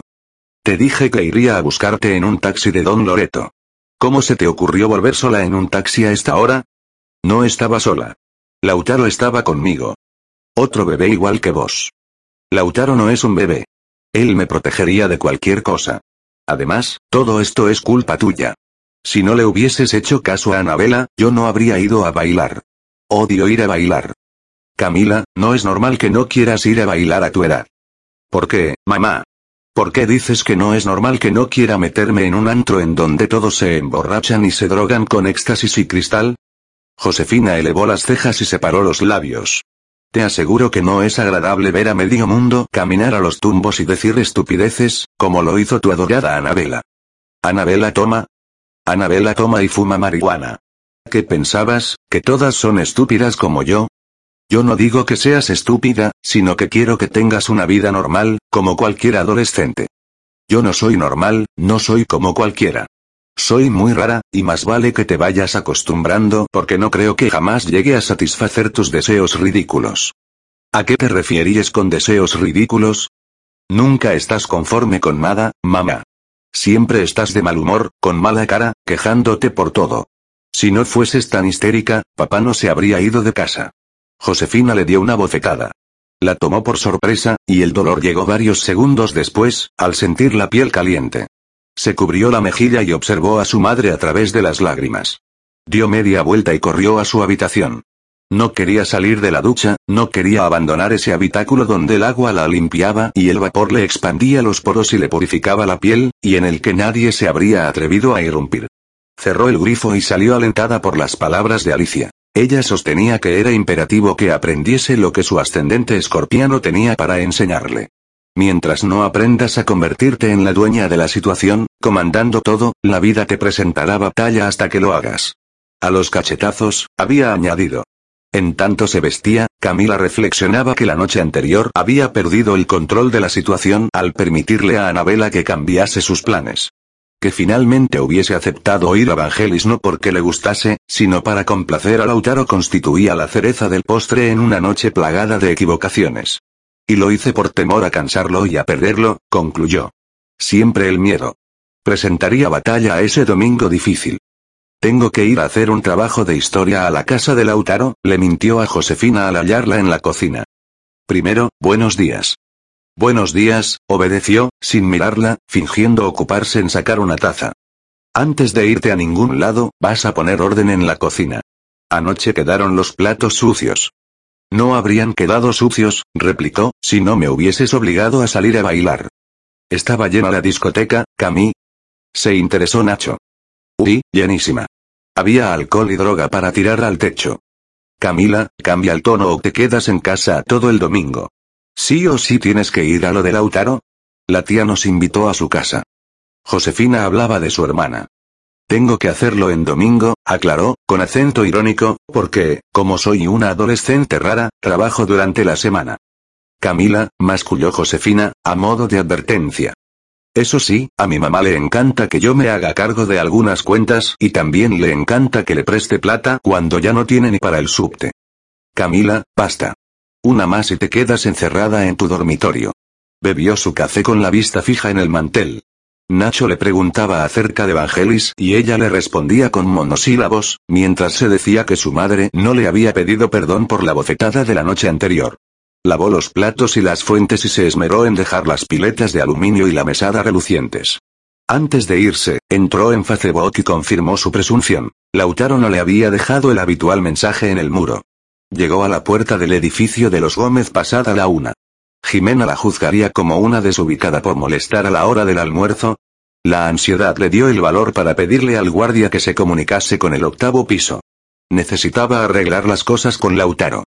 ¿A quién anuncio? A Camila. Al cabo de unos segundos, el hombre le indicó que entrase. El sonido de la chicharra en el silencio de la calle la crispó. Caminó hasta la recepción luchando contra la voz que le sugería que diese media vuelta y regresase a su casa. Subió en el ascensor con los puños cerrados y apretando los dientes. Fijó la vista en el indicador de los pisos y, cuando este dibujó el número 4, se acordó de las palabras de Linda Gottman a propósito del hombre escorpión. Él no se impresionará para nada porque le inundes de lágrimas o le cubras de coléricas recriminaciones. Al llegar al octavo, descendió del ascensor más tranquila. Las puertas automáticas se cerraron detrás de ella y tanteó hasta dar con el interruptor en el palier privado. Antes de tocar el timbre, se abrió la puerta. Max y Gómez la observaron desde el umbral, cada uno con una actitud diferente. Gómez estaba serio. Max gañía y movía la cola. Hola, dijo, con voz rasposa e insegura. Hola, contestó él, y su seguridad la humilló. Se puso en cuclillas y acarició a Max, cuya alegría por verla la ayudó a ponerse de pie y enfrentarlo. Tú tienes Plutón en casa primero, le había explicado Alicia, y se lo recordaba a menudo. Eres tan poderosa como Lautaro y, si no construís una relación de igual a igual, terminará por romperse. Terminará por romperse, repitió, y se dijo que no lo permitiría. Amaba a Lautaro como jamás imaginó que amaría a alguien. De hecho, con él, había descubierto lo que era el amor. ¿Qué haces aquí? Vine para que hablemos. ¿Puedo pasar? Gómez se hizo a un lado, y Camila entró. La recibió el aroma del aceite esencial, una fragancia distinta de la de la bergamota, pero igualmente exquisita. Inspiró profundo y ganó entereza. ¿Estás solo? No. Mi madre está en la terraza haciendo bicicleta y Brenda está en su cuarto. Ven. Entraron en su dormitorio. Camila divisó varios libros desplegados sobre el escritorio. Se acercó y los recorrió con la mirada, sin tocarlos. Eran de física y de matemáticas, pero no los reconoció como los que usaban en el colegio. ¿Qué son? Estoy preparándome para el maratón.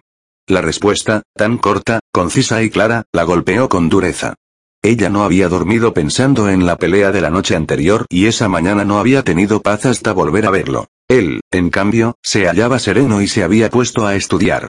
Ella ni siquiera habría podido sentarse a leer su novela favorita. ¿Sabes qué tienes que estudiar? Nos dieron un programa con los posibles temas que nos van a tomar. ¿Son muy difíciles? No. Claro que no. Para vos, nada es difícil. Inspiró y se dispuso a hablar. Lautaro, quería verte para hablar de lo de anoche. Te enojaste conmigo y no entiendo por qué. Me gustaría que me explicases. Está bien. Siéntate. Le indicó la silla. Él se ubicó en el borde de la cama, frente a ella. La puerta seguía abierta de par en par.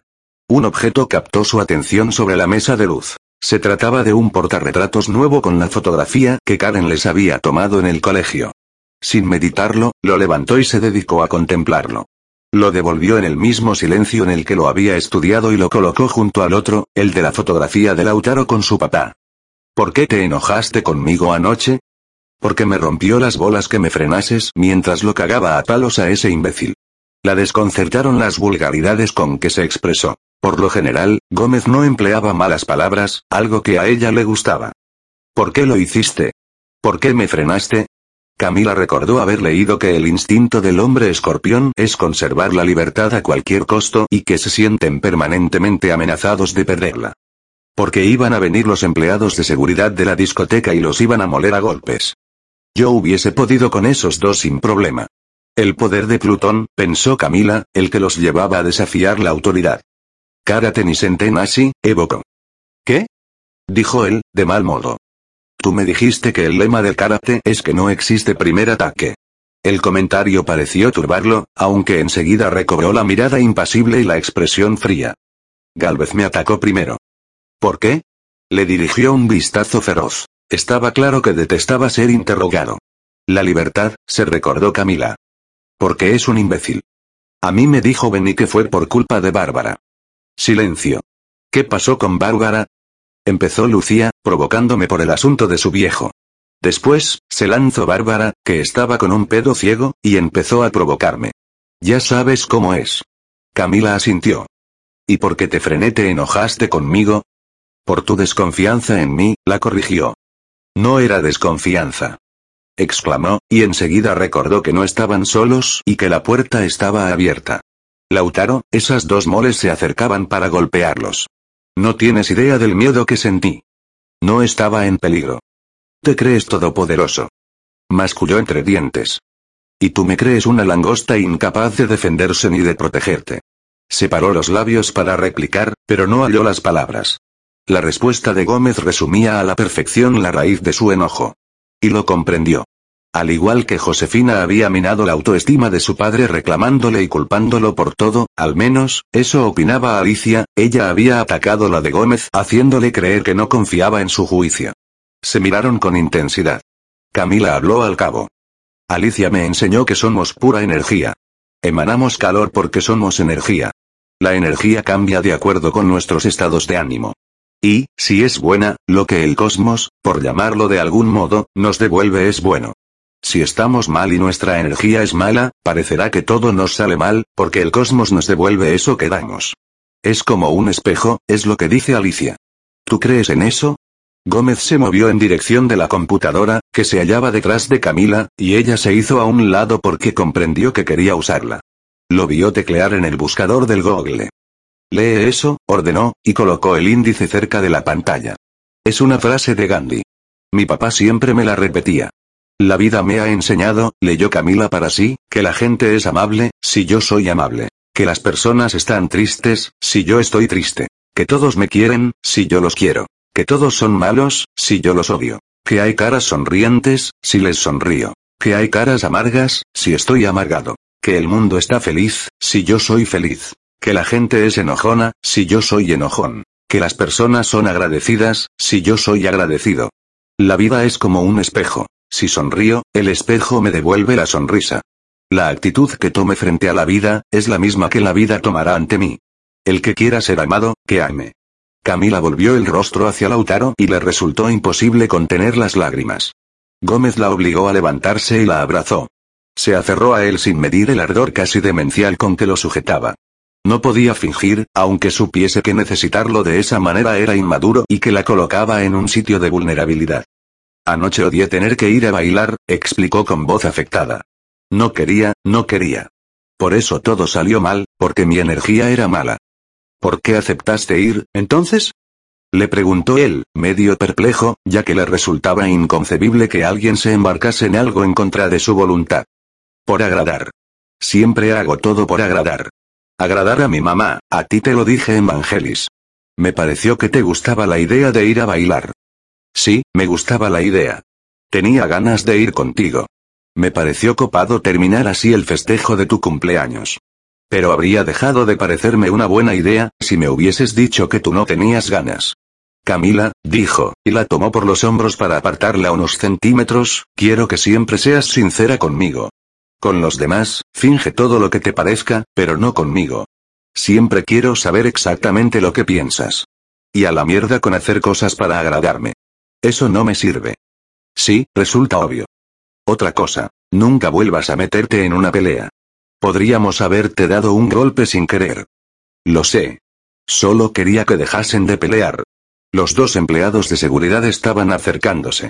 Sentí mucha desesperación. En la tele siempre pasan casos de chicos a los que muelen a golpes en los boliches. Ah, ¿sí? La provocó. Yo pensé que lo hacías por Galvez, para protegerlo, para que yo no le siguiese dando y lo lastimase. ¿Qué? De manera autómata, se alejó de él. ¿En verdad piensas eso? Hace un momento dijiste que te considero una langosta. Ahora me dices esto.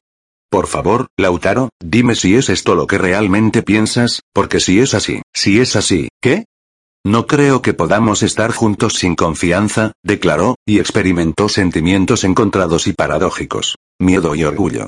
Miedo, porque acababa de jugar una carta peligrosa, que podía volvérsele en contra. Orgullo, porque había vencido el pánico a pronunciar esas palabras que implicaban una ruptura, lo que siempre le causaba una sensación de desgarro.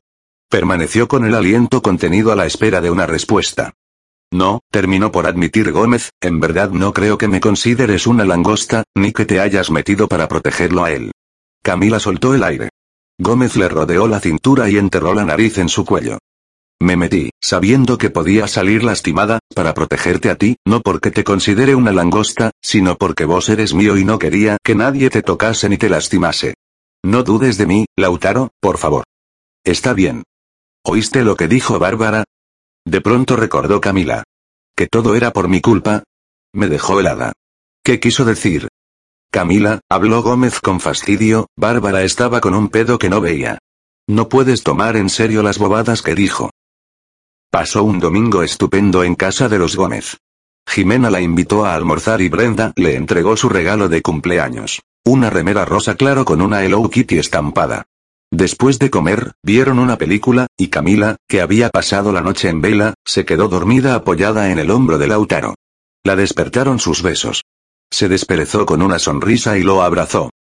Decime de nuevo lo que me dijiste hoy, cuando llegaste, le pidió él, eso de que soy tuyo. Sí, mío y solo mío. ¿Por qué? Porque eres mi novio. ¿Y por qué soy tu novio? Porque me gustas. Me encantas. ¿Y por qué te encanto? Porque eres una langosta. Bromeó. Ah, ¿sí? ¿Una langosta? Sí, pero una muy inteligente y que me hace regalos maravillosos. Se le echó encima para hacerle cosquillas. Camila terminó de espaldas en el sofá, sacudiendo las piernas y los brazos, y, aunque se trataba de una broma, recibió una justa medida de la fuerza física de Gómez. Al final, acabaron besándose sobre la alfombra y separándose abruptamente cuando Brenda entró en el living. Un ladrido de Max los había alertado. Como hacía frío, Jimena preparó un chocolate espeso y aromático para merendar. Desde el filo de su tazón, Camila observaba a sus anfitriones y deseaba no tener que abandonar nunca esa casa. Sin embargo, a las seis de la tarde, con el cielo casi oscurecido, decidió partir. En el momento de la despedida, Camila abrazó a Jimena y le susurró. Gracias por haberle dado el trabajo a mi papá. De nada, tesoro. Él se ganó mi confianza. Gómez la acompañó hasta su casa, pero no subió. Era muy tarde. Arrastró a Camila hasta un rincón de la recepción y, a escondidas de ojos indiscretos, le dio un beso apasionado.